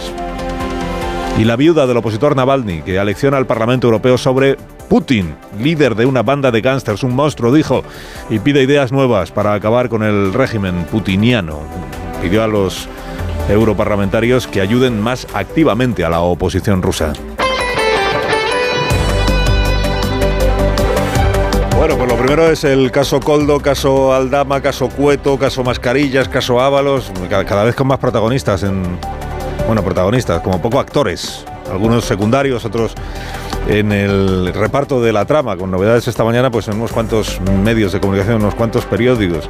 Eh, por ejemplo, que tiene otro hermano, Coldo, además de Joseba, está Andoni, que también es objeto de investigación por parte de la UCO. Este parece que con menor participación, esto lo cuenta el Confidencial. En el diario El Mundo y en el periódico de Cataluña, lo que dicen es que hasta, hasta las Navidades, hasta las Navidades, consta, o les consta a los investigadores, que Ábalos estaba en contacto con eh, Coldo García y con el hermano de Coldo García, Joseba, porque consta que eh, Coldo le hizo llegar a Ábalos a través de Joseba unos documentos, unos documentos que a su vez le habían entregado a, a Coldo.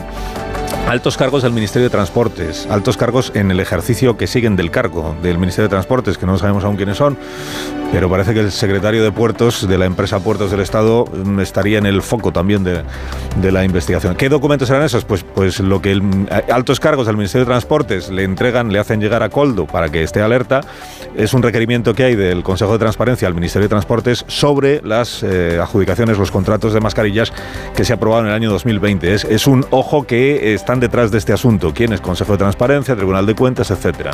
Una especie de advertencia. Entonces, altos cargos del Ministerio se lo dan a Coldo, Coldo se lo hace llegar a través de su hermano a José Luis Ábalos. ¿Para qué? Pues para que esté enterado de lo que está pasando. ¿Y para qué más?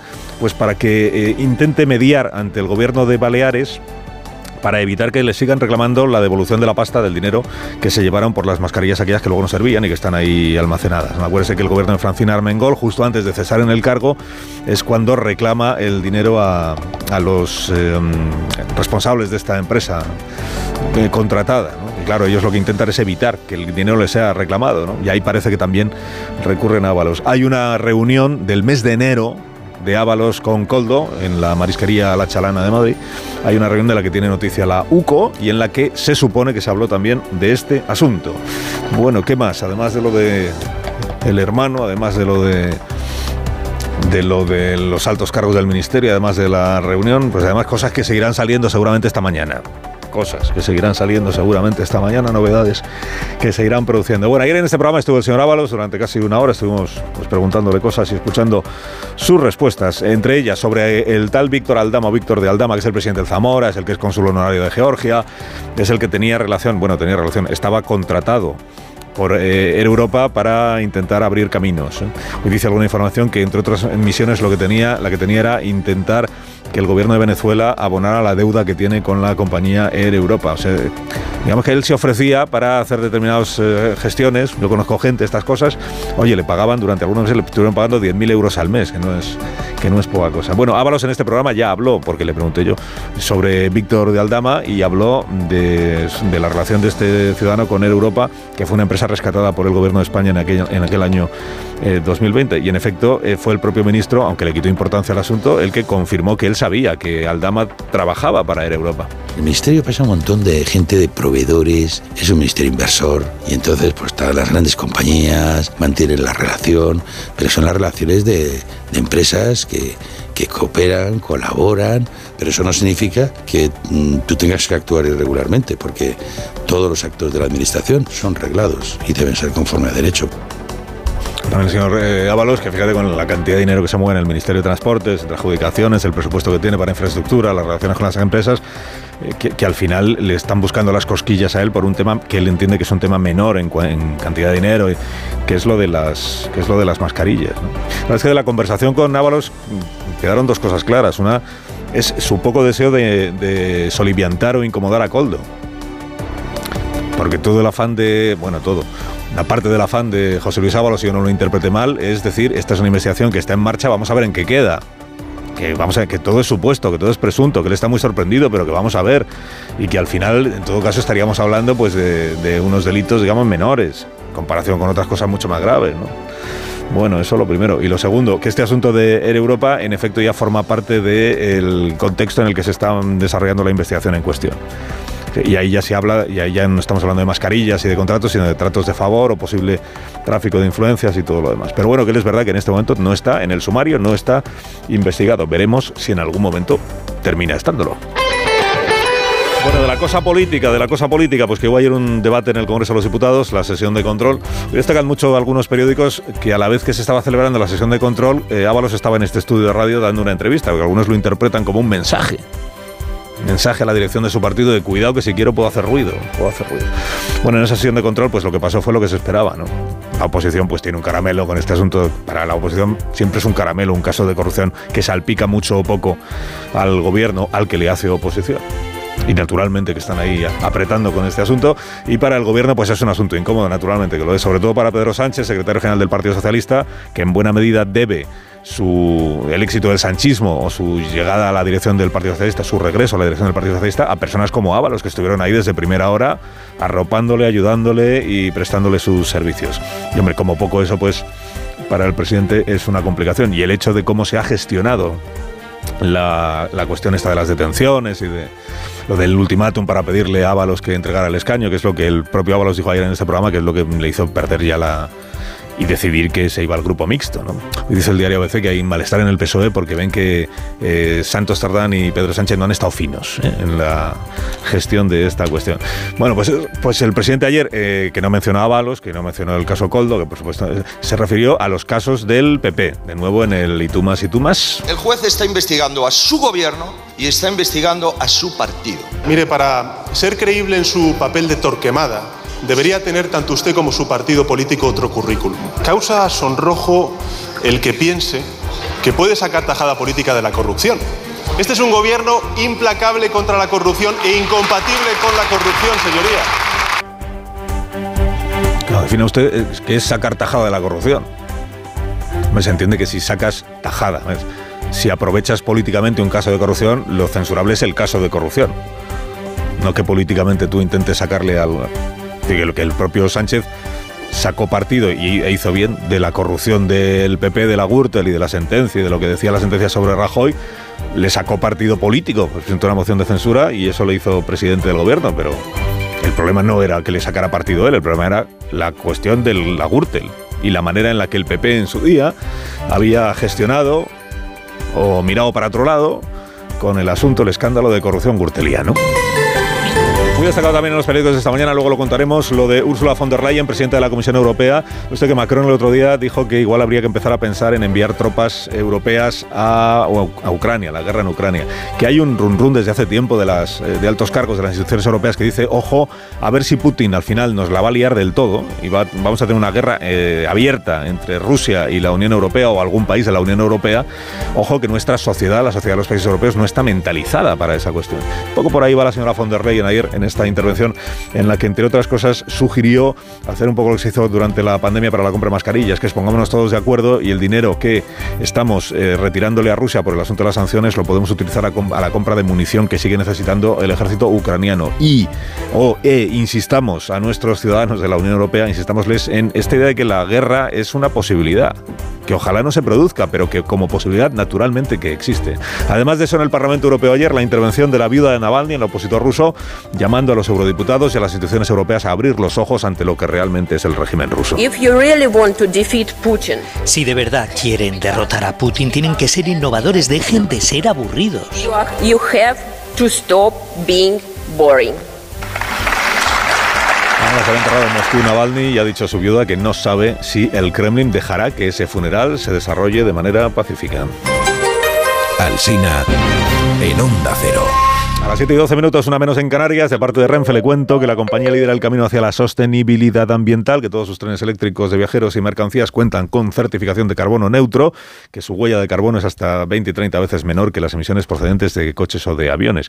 La circulación diaria de todos los trenes Renfe evita al año la emisión de 4.700.000 toneladas de CO2. Te puedes ir a los trenes de Renfe y viajar de forma sostenible, rápida y cómoda.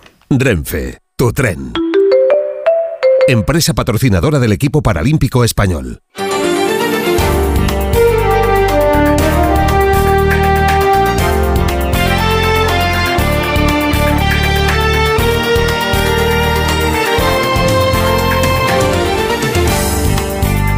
Noticias de esta mañana del jueves, Puigdemont cree que habrá acuerdo, acuerdo entre el PSOE y Junts, o sea, con él mismo, sobre la amnistía. Según el país, PSOE y Junts han acercado posturas y ni ellos ni sus socios quieren estirar la negociación que tiene como fecha límite el 7 de marzo. Según la información del periódico, sin embargo, exploran la viabilidad legal de otra prórroga. Pues Puigdemont dijo ayer que él espera que haya acuerdos sin desvelar en qué punto está la negociación. Estamos ahora en un momento importante de la legislatura, que es la ley de amnistía. Nos concentramos en esto y esperamos que por fin haya un acuerdo, pero no puedo decir nada más, ni optimismo ni pesimismo. Nosotros nos movemos siempre por el realismo. Siempre ens hem mogut pel realisme nosaltres. Las organizaciones agrarias ven progresos en la negociación con el gobierno, pero no descartan nuevas protestas. Ayer se reunieron durante tres horas representantes de COA, Gasaja y UPA con el ministro Luis Planas, pero no hubo acuerdo. El gobierno ofrece ayudas fiscales y simplificación de la PAC. Las organizaciones agrarias ven avances, pero se quejan de falta de concreción en las propuestas. Hemos convenido reunirnos de nuevo a principio de la semana que viene. Digo que ha habido avance y por otro lado eh, que faltan muchas concreciones. Que quede meridianamente claro, no se ha concretado lo que nosotros estamos demandando o lo que el Ministerio tiene que proponer. El Gobierno Central y el Gobierno Vasco acuerdan transferir la gestión de la integración social de los inmigrantes con protección. Un pacto que forma parte del acuerdo entre PSOE y PNV para apoyar la investidura de Pedro Sánchez. La cesión de la competencia implica que será el Gobierno vasco el que gestionará los programas de apoyo y formación al empleo, búsqueda de vivienda y actividades de inserción para las personas inmigrantes con protección internacional. No afecta a los procesos de asilo.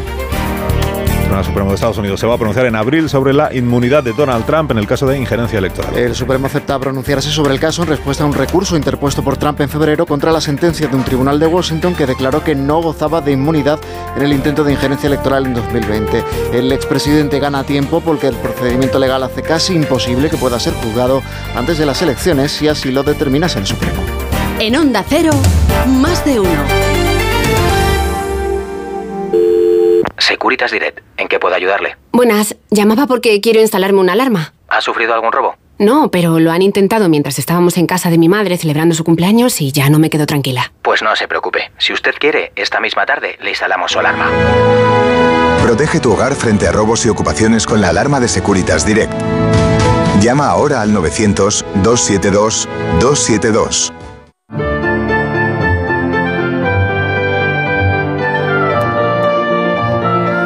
Revisión del tiempo para este día con Roberto Brasero. Roberto, buenos días. Hola Carlos, muy buenos días y buenos días a todos. En este día extra del mes de febrero en el que tendremos temperaturas más altas esta tarde. Sí, febrero se va a despedir con algunos grados más. También con mucho sol en la mitad sur, pero de nuevo vuelven las lluvias y las nubes a la mitad norte y centro peninsular. Es un frente que va a ir entrando por Galicia y recorriendo el Cantábrico y los Pirineos. Incluso esas nubes se extenderán hasta el centro de la península a lo largo de la jornada, dejando algunas lluvias que en general serán débiles. Lluvias y nevadas que hoy volveremos a tener en las montañas, pero nada que ver con las que hemos tenido estos días atrás. El viento que sopla con fuerza en el Ampurdán y Baleares, la tramontana, es el último coletazo de un temporal que ya se marcha. El temporal sí, pero las lluvias no, que van a regresar hoy de la mano de un frente y los próximos días también las vamos a tener. Ah, las temperaturas muy frías a esta hora. Luego por la tarde ganaremos algunos grados y volveremos a pasar de 20 en zona de Andalucía, Murcia o la Comunidad Valenciana. Más de uno en Onda Cero. El Congreso va a debatir y va a votar los objetivos de déficit y deuda del Gobierno después de que el PP los tumbara en el Senado. Margarita Zavala, buenos días. Muy buenos días. El Gobierno vuelve a enfrentarse a una votación que ya resultó muy complicada el pasado 10 de enero vuelve a necesitar todos y cada uno de los votos si quiere superar este trámite parlamentario. En aquella ocasión tuvo que contar con los votos a favor de Sumar, Esquerra, Junts, PNV, Bildu, Podemos, BNG, Coalición Canaria y, claro está, todos los del PSOE, lo que le permitió sacar adelante la propuesta por 179 votos a favor y 171 en contra, aunque ese fue el resultado de la segunda votación, porque en la primera hubo un empate porque Junts no quiso participar. Luego votó a favor tras conseguir arrancar al PSOE el compromiso de que se iban a transferir a Cataluña las políticas de migración, algo que, por cierto, luego ha quedado en entredicho. Más de uno.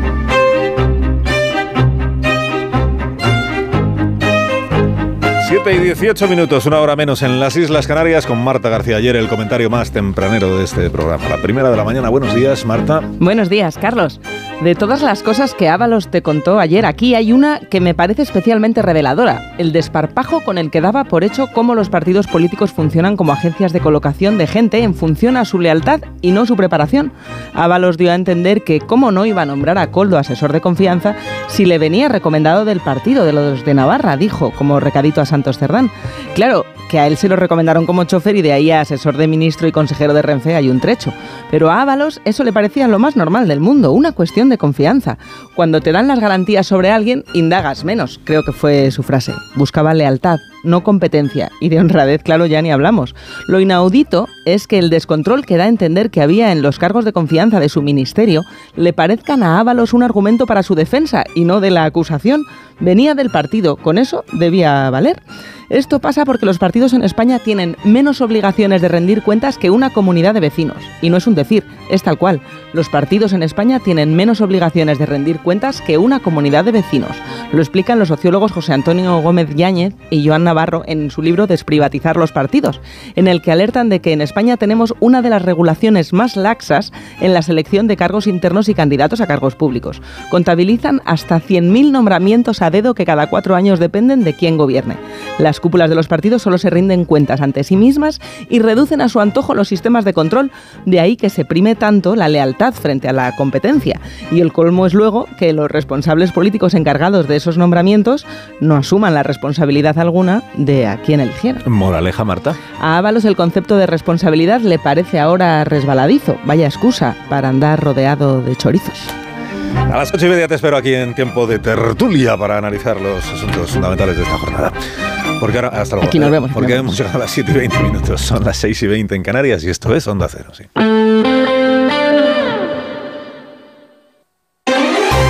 Más de uno. Onda Cero, Comunidad de Madrid. Óscar Plaza. Buenos días, el alcalde de Madrid, José Luis Martínez Almeida, va a presidir hoy la Junta de Gobierno del Ayuntamiento de la capital. Lo va a hacer tras anunciar ayer que la ciudad contará con un bulevar que unirá Cibeles con la Puerta de Alcalá, un bulevar de más de 7 metros de ancho. Creando un bulevar que va a ir desde la Cibeles hasta la subida a la Puerta de Alcalá para que el monumento quizás más significativo y reconocido de la ciudad de Madrid, recientemente restaurado con una inversión de más de dos millones y medio de euros que luce en todo su esplendor, pueda ser apreciado por madrileños y por visitantes, generando un mejor espacio público sin afectar a las condiciones de movilidad y estableciendo, por tanto, un bulevar que subirá desde Cibeles hasta la Puerta de Alcalá. Se van a reducir a dos los carriles de circulación para el coche en ambas direcciones. Actualmente hay cuatro en dirección a Cibeles y tres en dirección Puerta de Alcalá. Previsión es que las obras puedan comenzar a finales de este año y concluyan previsiblemente a principios de 2026. Y sepan además que hoy es el último día de apertura del corte inglés de Méndez Álvaro, después de 32 años. Allí se van a albergar oficinas a partir de ahora. 7 y 21 minutos. Toca repasar ahora con Ama Seguros la situación del tráfico. Si eres familiar de un profesional sanitario, disfruta también de las ventajas de AMA. AMA, seguros para profesionales sanitarios y familiares. Infórmate en amaseguros.com o en el 911 75 40 37. Vamos a ver en primer lugar cómo están las cosas en las calles de la capital y en la M30. Pantallas. Charo Alcázar, buenos días. Buenos días, Oscar. Bueno, complicadas ya las eh, principales entradas del sur de la ciudad, tanto en la A5 a su paso por Avenida de los Poblados como la A42 entre Plaza Elíptica y Santa María de la Cabeza a la altura del Paseo de la Esperanza. En aumento también el acceso de Avenida del Mediterráneo a la Plaza del Conde de Casal, pero ojo porque el arco este de M30 mantiene una circulación muy lenta ya entre Méndez Álvaro y el Puente de Ventas dirección norte en ambas calzadas. ¿Qué situación tenemos a esta hora en las autovías y en las carreteras de circunvalación madrileñas. DGT, Patricia Arriaga, buenos días. ¿Qué tal? Muy buenos días, Óscar. Pues a esta hora lo más complicado, la entrada a Madrid en la A2 en el acceso a la M30 por obras de mejora ya en Madrid capital. En menor medida también van a encontrar intensa ya la entrada en la A2 en Torrejón de Ardoz y Coslada, A4 Pinto y Butarque, A42 en Parla, también en la A5 en Campamento y M607 en Colmenar. Especialmente densa la M40 en Vallecas y Coslada sentido a 2, barrio de la Fortuna y Pozuelo, en dirección a 6.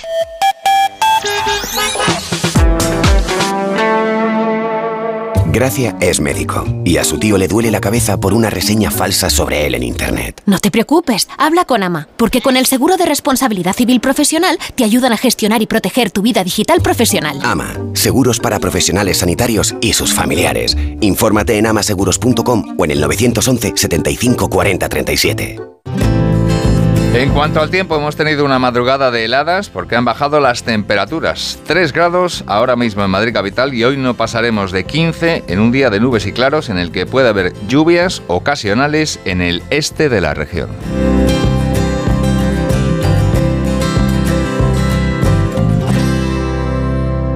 Takai Motor, el mayor concesionario Kia de Europa, patrocina los deportes. El Palacio de Vistalegre, en Carabanchel, va a coger hoy la fiesta de celebración de la Liga de las Naciones Femenina conquistada anoche por España. Paco Reyes, buenos días. ¿Qué tal? Muy buenos días. A las cinco y media de la tarde, fiesta homenaje en el Palacio de Vistalegre a la selección femenina de fútbol que anoche se proclamaron campeonas de la Nation League tras ganar a Francia por dos goles a cero. Hoy el Atlético de Madrid se juega el pase a la final de la Copa del Rey, donde ya le espera al Mallorca y lo va a hacer sin su estrella Antoine Grisman, tal y como confirmó ayer su entrenador Simeone. Los rojiblancos que van a lucir la equipación del 120 aniversario, blanca y azul, tienen que remontar el 0-1 de la ida. Y por su parte el Real Madrid prepara el partido del sábado en Mestalla con la más que seria duda de Bellingham que todavía no entrena con el resto de compañeros. En Takai Motor, un coche de kilómetro cero significa cero secretos, cero sorpresas. Ven a conocer el Kia Sportage y el Kia Ceed y empieza de cero con tu Kia seminuevo certificado. Y con el mejor precio, aprovechalo hasta fin de mes. Takai Motor, tu concesionario Kia en Alcorcón, Móstoles y Fuenlabrada o en la web takaimotor.com. Kia, movement that inspires. Son las 7 y 25. Si estás pensando en diseñar o redecorar tu local, si necesitas que alguien de confianza se haga cargo de tu obra, llama a Decorman, porque Decorman se encarga de todo sin anticipo de cantidades y llave en mano. Confía en Decorman para diseñar y reformar tu negocio y encontrarás la verdadera tranquilidad. Decorman 91 609 3370 o decorman.es. Hola Manoliño, ¿qué pasa? ¿Qué hay bueno por ahí hoy? Adolfo, subasta de Burela te puedo ofrecer merluza de primera fila, rodaballo del gordo de 6 más y rape de costa. ¿Qué te envío? Pues mira, dame un mareado de todo y me lo mandas. Siempre lo mejor, como sabes, ¿eh? Restaurantes Ogrelo y Orrecanto, lo mejor de Galicia en Madrid. Restauranteogrelo.com restauranteorrecanto.com Si te preocupas de buscar el mejor colegio para tus hijos y los mejores especialistas para tu salud, ¿por qué dejas la compra-venta de tu vivienda en manos de la suerte? Confía en Vivienda 2. Entra en vivienda2.com, la empresa inmobiliaria mejor valorada por los usuarios de Google. Con los ojos cerrados, Vivienda 2. El 2 con número.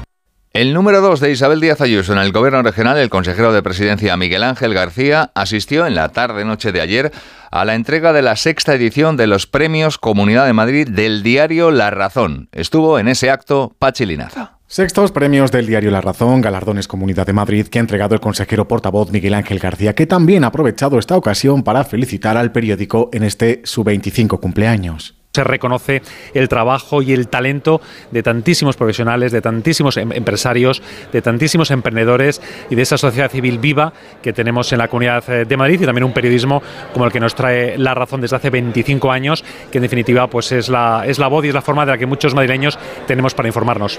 Galardones 25 también en total a toda una amalgama de entidades como el Consejo General del Notariado o el Colegio de Registradores o a la Junta de Compensación de los Cerros, considerado por el jurado como el mejor proyecto urbanístico del año. Premios a la innovación digital y humanización sanitaria, a la investigación biofarmacéutica o a Montessori por su proyecto educativo personalizado. Son las 7 y 27 minutos.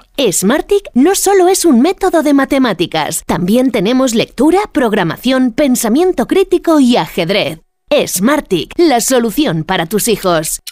Smartic, 15 minutos y listo. Entra en smartic.com y pruébalo gratis. Lo tienes todo. ¿Que quiero un supermercado? Ahorra más en el Centro Comercial Valdebernardo. ¿Que hoy me siento humanitas o quiero mantenerme en forma? CMB Bricolaje o mi gimnasio Dreamfit. Y por supuesto joyerías, belleza, complementos, ópticas, farmacia, todo en el Centro Comercial Valdebernardo para ir de compras. Boulevard José Prat 35. ¿Que por qué soy un pluser? Porque exijo transparencia y en un clic puedo comprobar todas las revisiones del coche y el informe de tráfico al instante. En Ocasión Plus tienen un taller en cada centro para dar un servicio más cercano y directo. En Ocasión Plus aciertas seguro. Tienes 15 días o 1000 kilómetros de prueba. En Bricolaje Moraleja sabemos lo importante que es la seguridad para ti y tu familia, porque tu tranquilidad no tiene precio. Bricolaje Moraleja te hace estas ofertas. Puerta corazada DR 360 euros. Puerta blindada PMJJ Sapel y Blanca Lacada 220 euros. Medición, instalación, presupuesto y financiación. Consulte condiciones solo en Bricolaje Moraleja. En Getafe Calle Galileo Galilei 14 bricomoraleja.com. Si sufres hemorroides, ponte en manos de Ibismed, la solución real y definitiva al problema de hemorroides, sin dolor, ya que no es necesario tocar la zona anal. Más info en ibismed.es y en el 91 088 2943. Ibismed. Más de 10 años y cientos de pacientes satisfechos nos avalan. Morante, Talavante, Manzanares, Cayetano, Castella y muchas figuras más en la Feria de San Isidro en las ventas. Corre a por tus entradas antes de que se agoten, porque el toreo está de moda. Hazte con ellas en las-ventas.com. En el marco de la celebración del Día Mundial de las Enfermedades Raras, que hoy se conmemora, el Hospital 12 de Octubre va a acoger en el Auditorio General la segunda jornada de enfermedades minoritarias, con varias charlas y mesas redondas. Por otro lado, el Hospital de la Paz se va a convertir en el primer centro público de España con una unidad multidisciplinar infantil de enfermedades minoritarias. Y 21 distritos, el programa de dinamización cultural de los barrios de Madrid se viste de gala este fin de semana para homenajear a Paco de Lucía cuando se cumple el décimo aniversario de su fallecimiento. Esto es Onda Cero, siguen en más de uno, siguen con Carlos Alsina.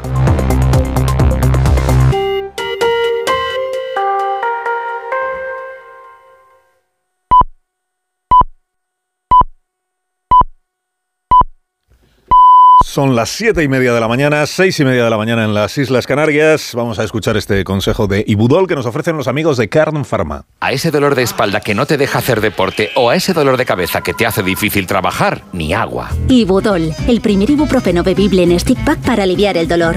También Ibudol en comprimidos. Adultos y niños a partir de 12 años. Al dolor, Ibudol. Tenía que ser de Kern Pharma. Lea las instrucciones de este medicamento y consulte al farmacéutico.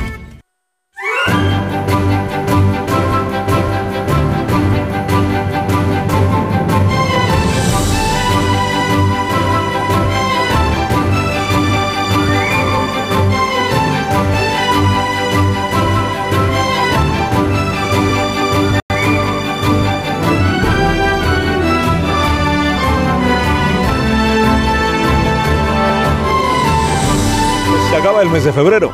Le queda lo que le queda a este día, que es 29, año bisiesto. Ya mañana pues estaremos celebrando la llegada del primero de marzo. Con previsión de temperaturas máximas para el día de hoy, que han remontado un poquito las máximas, las máximas, que no las, que no las mínimas. La más alta del día la vamos a disfrutar en Murcia, y va a ser de 23 grados. En Valencia vamos a llegar a los 21, también en Córdoba. Esperamos 21 de máxima en Málaga, un saludo al alcalde.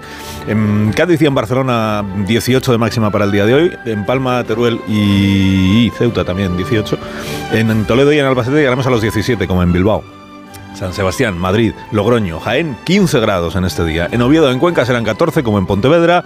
Salamanca, Palencia, Zamora, vamos a llegar a los 12 grados hoy. En Burgos y en León eh, no llegaremos a los 12, nos quedaremos en 10, como en Ávila. Y la más cortita de las máximas del día la esperamos en Segovia y será de 9 grados. Y de la mano de CaixaBank le recuerdo cuáles son los asuntos con los que estamos iniciando esta jornada. Bueno, nos contará Casillas la celebración de las eh, jugadoras de la selección nacional por el triunfo, la victoria en la Liga de las Nations League. Nations League.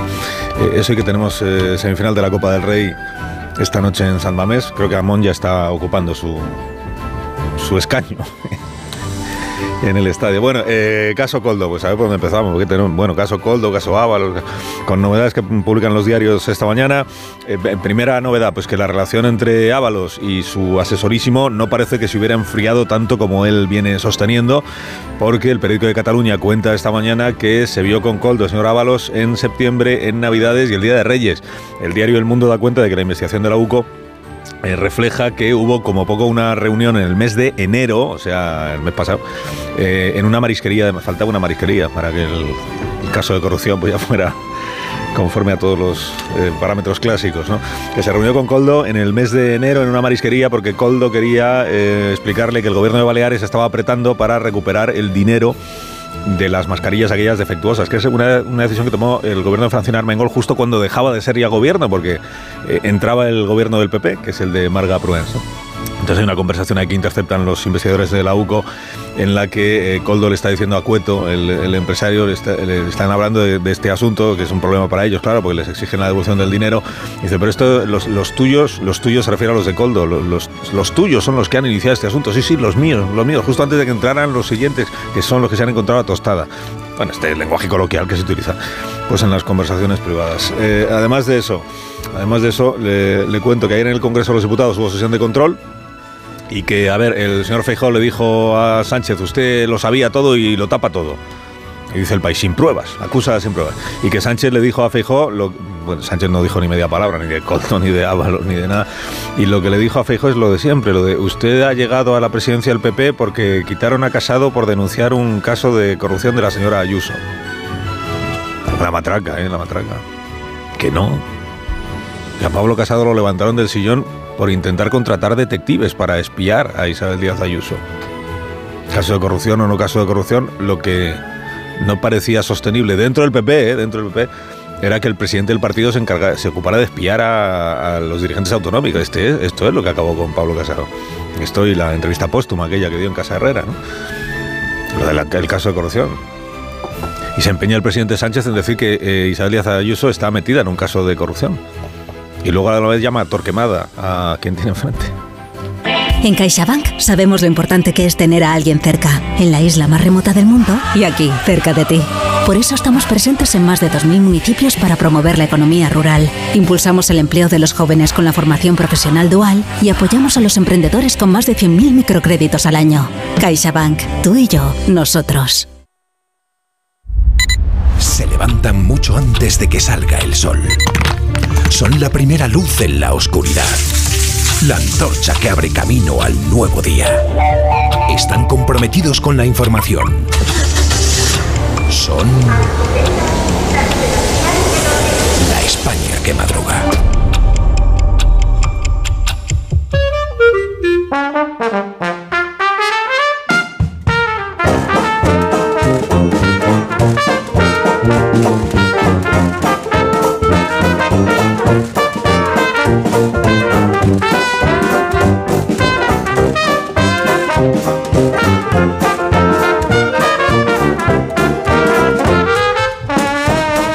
Aquí está la España que madruga con el profesor Rodríguez Brown. Buenos días, Carlos. Buenos días, a pesar del gobierno. Con Daniel Ramírez García Mina, el nuevo. Buenos días, ¿Y Dani. ahora qué, patrón?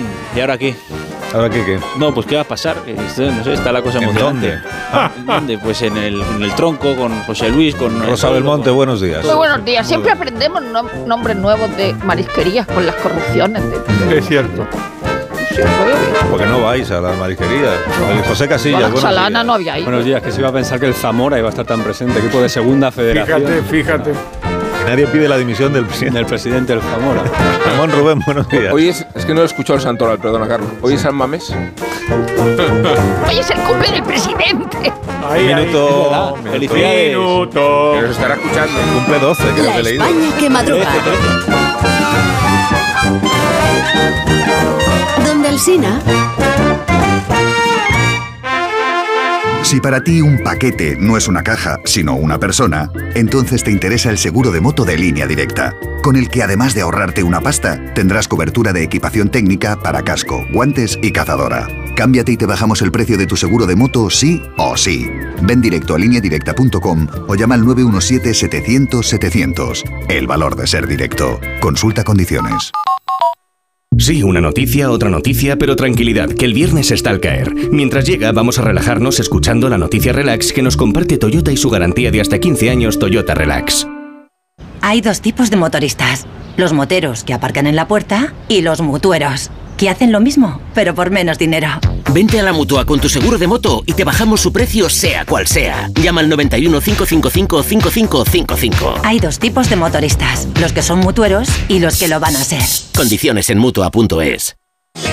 Con Avis y viajes el corte inglés, tu fin de semana irá sobre ruedas. Haz una escapada en coche desde 25 euros al día en fin de semana y sin gastos de cancelación. Con Avis te sobrarán acompañantes para tus próximos viajes. Consulta condiciones en viajes el corte inglés. Hoy, en día, la patata con un 33% de descuento. Por solo 3,50 la malla de 4 kilos.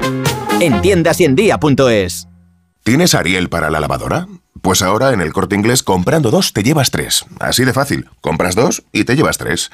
Y lo mismo en los donuts, las patatas Lay's, los huevos camperos y en miles de productos más. Llevas tres y pagas dos. Llevas tres y pagas dos. En tienda web y app. Supercor, Hipercor y Supermercado El Corte Inglés. ¿Qué necesitas hoy? Tengo la memoria fatal. Se me olvida todo. Si te falla la memoria, toma de Memory. De Memory con vitamina B5 contribuye al rendimiento intelectual. Y ahora para los más mayores, de Memory Senior de Pharma OTC. 29. Tus nuevas gafas graduadas de Sol Optical. Estrena gafas por solo 29 euros. Infórmate en soloptical.com. Ahorro para expertos. Expertos en ahorro. En Brico de Po tenemos lo que necesitas para tus proyectos. Puertas, ventanas, pavimentos, cocinas, baños, herramientas. Lo tenemos. Compra donde compran los expertos. Ahorra como ahorran los expertos. Ya en tu tienda y en bricodepo.es. Si elegir es ahorrar for you, solo el 29 de febrero ahorra eligiendo nuestras 29 ofertas extra, como el 3x2 en todas las galletas Oreo. Ofertas tan extraordinarias que pasan solo un día cada cuatro años. Carrefour, aquí poder elegir es poder ahorrar. Securitas Direct, ¿en qué puedo ayudarle? Buenas, llamaba porque quiero instalarme una alarma. ¿Ha sufrido algún robo? No, pero lo han intentado mientras estábamos en casa de mi madre celebrando su cumpleaños y ya no me quedo tranquila. Pues no se preocupe. Si usted quiere, esta misma tarde le instalamos su alarma. Protege tu hogar frente a robos y ocupaciones con la alarma de Securitas Direct. Llama ahora al 900-272-272. Mirad chicos, os presento. Este es mi tío Ángel. Bueno, su tío, su tío. Soy como su padre en realidad. No tío, eres mi tío. Pero soy como tu padre. A ver, si te he querido como un padre. Soy más que tu tío. Soy como tu padre. Sí, sí, tu padre. Vamos, tu padre. Bueno, pues eres mi padre. Por 17 millones de euros uno se hace padre de quien sea. Ya está a la venta el cupón del Extra Día del Padre de la ONCE. El 19 de marzo, 17 millones de euros. Extra Día del Padre de la ONCE. Ahora cualquiera quiere ser padre. A todos los que jugáis a la ONCE, bien jugado. Juega responsablemente y solo si eres mayor de edad. Más de uno en Onda Cero. Donde el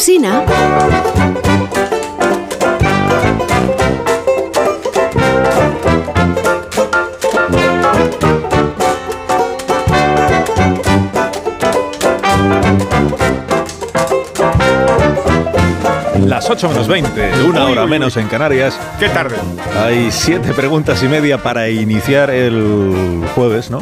Jueves, ¿no? El jueves, sí, sí, el jueves. Sí, El la, jueves. prim- la primera de las cuales es. La primera de las cuales se la hiciste a Ábalos y es tuya. Ya está. Tiene usted manta de la que tirar. La segunda. La segunda es tuya también. ¿Es usted una bomba de relojería para Pedro Sánchez? Pues tampoco. La tercera. Pues tuya. ¿Le pide el cuerpo contar cosas que hasta ahora no ha contado? No, no. Me pide el cuerpo defenderme. La, la cuarta. Para ti.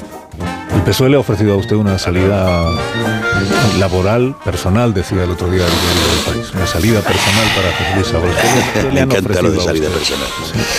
Mire, a mí me ofrece, sí, pero tengo muchas ofertas, ¿sabe? La quinta. Pues de tu titularidad. ¿Y por qué cree usted que le lanzan un órgano público? Si, si- si se estaban hablando, si se estaba... Pues porque no estaba aceptando irme sin más. La quinta, ¿no? La sexta, no sé por qué La vamos. sexta, la sexta, la sexta. Perdió la Eh, cuenta usted por hecho que le van a echar, ¿no? Supongo. La verdad es que. Enhorabuena por la entrevista. pues, ¿qué voy a decir de Carlos? Que usted teme que Coldo pueda contar algo que le perjudique aún más a usted. No, tranquilo. Yo me he portado bien con la gente. La media que es la última. Pues la media es de Ábalos. Ah, menos ¿Qué mal. quiere que haga?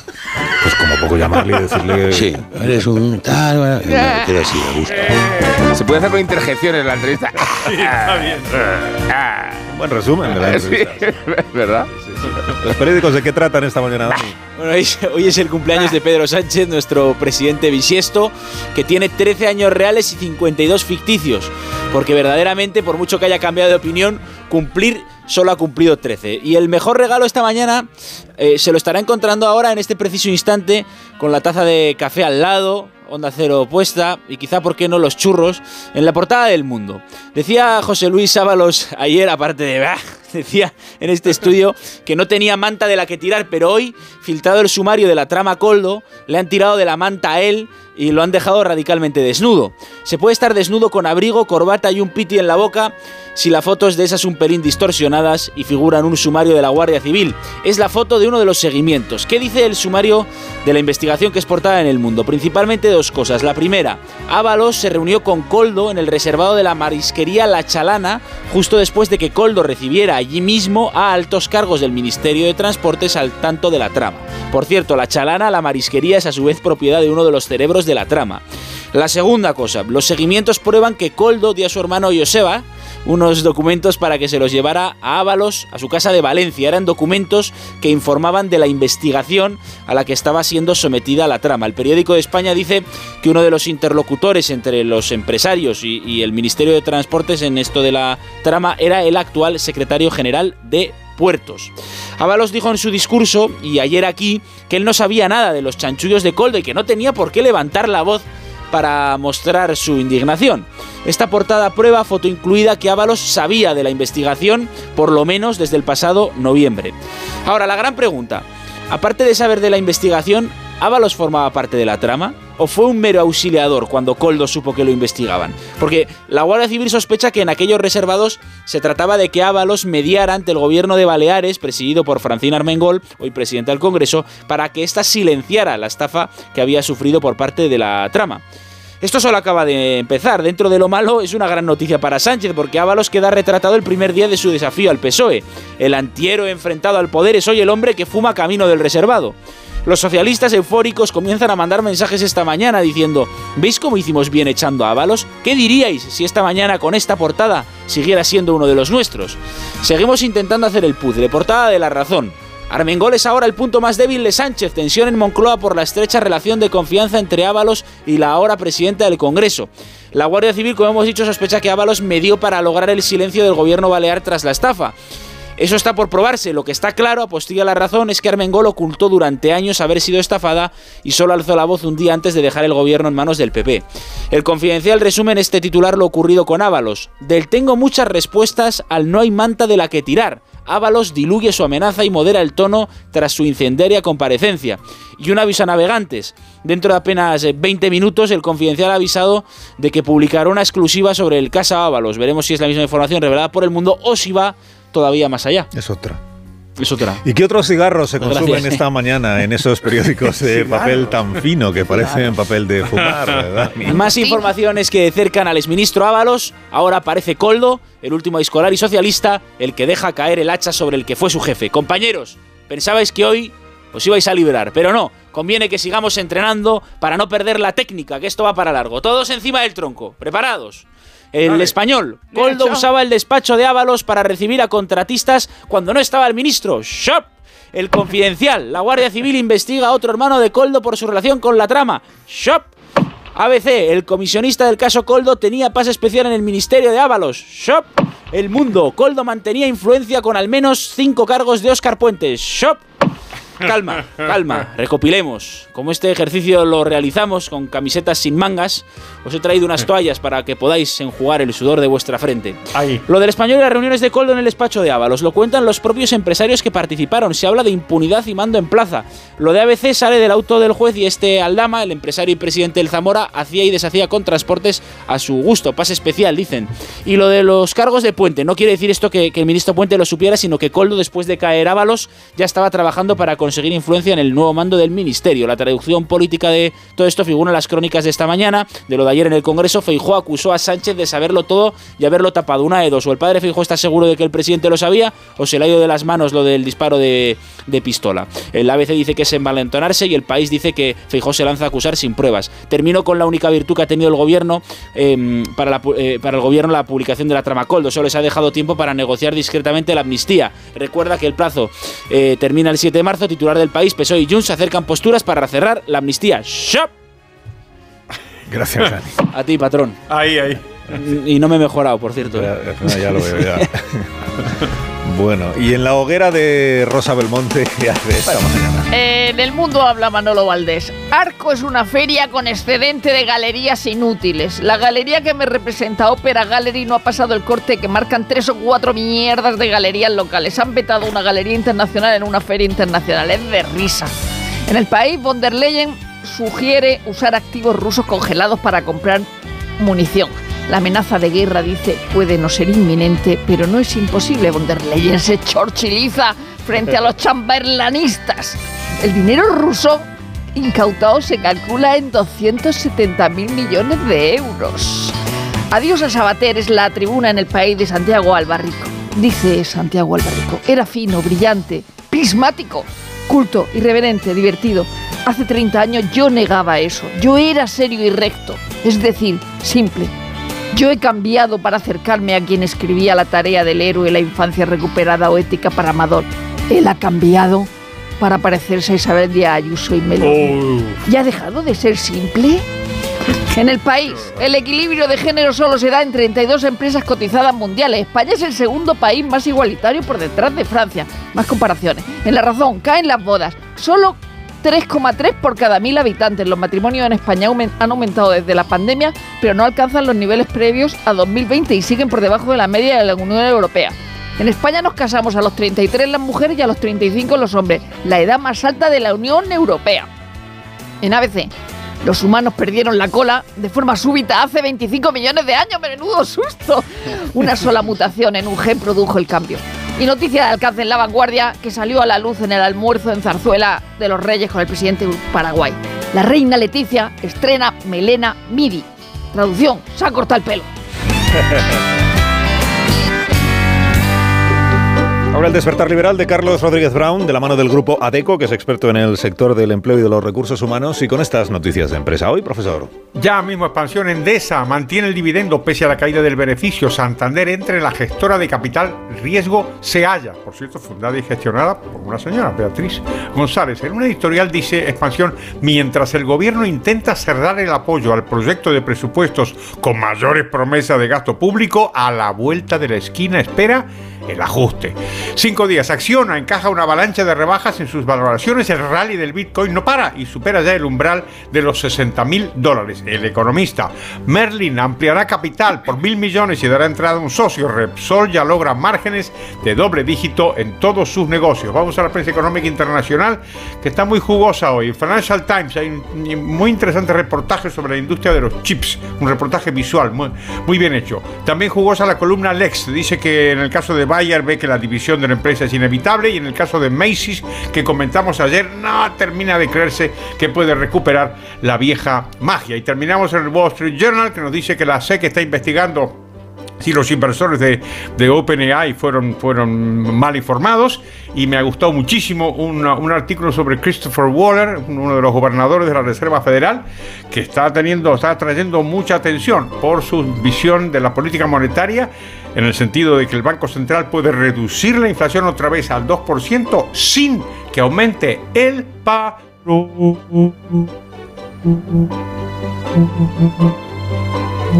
¿Y la viñeta económica de hoy cuál es, profesor? Buenísima roto en el país. Un hombre en el supermercado estira el brazo para alcanzar la balda más alta y comenta, a final de mes todos los productos parecen estar más lejos. Talento. Por fin lo encontré. Llevo tanto tiempo buscando y gracias a Adeco lo he encontrado. Y es que Adeco es el auténtico buscador de talento que te ayuda a encontrar la mejor solución para tu empresa, cumpliendo todas las garantías del marco regulatorio actual. Entra en adeco.es y déjalo en nuestras manos.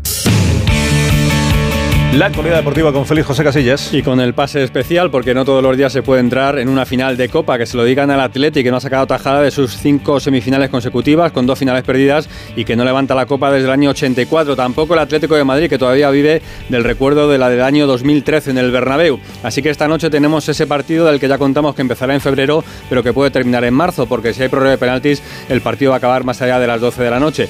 Porque el Atlético Atlético de Madrid comenzará a las 9 y media. El caso Copa, que tiene cada vez más actores, Valverde y Simeone en los banquillos, Morata y Nico y su hermano Iñaki en el ataque y pieza clave por ausencia la de Grisman. Por San Mamés, como por el Ministerio de Transporte, pasará un montón de gente. Se esperan 52.000 espectadores para un partido del que saldrá el que luego tendrá que mediar ante los Baleares del Mallorca.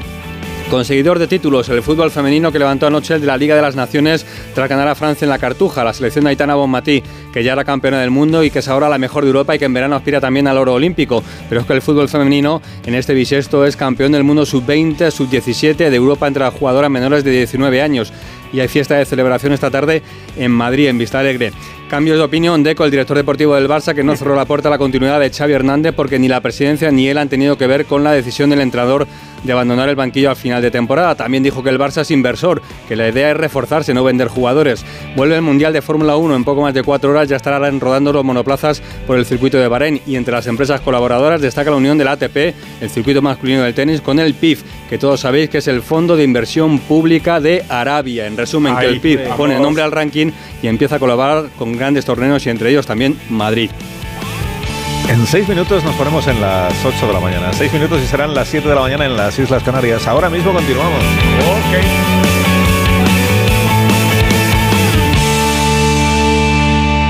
Más de uno en Onda Cero.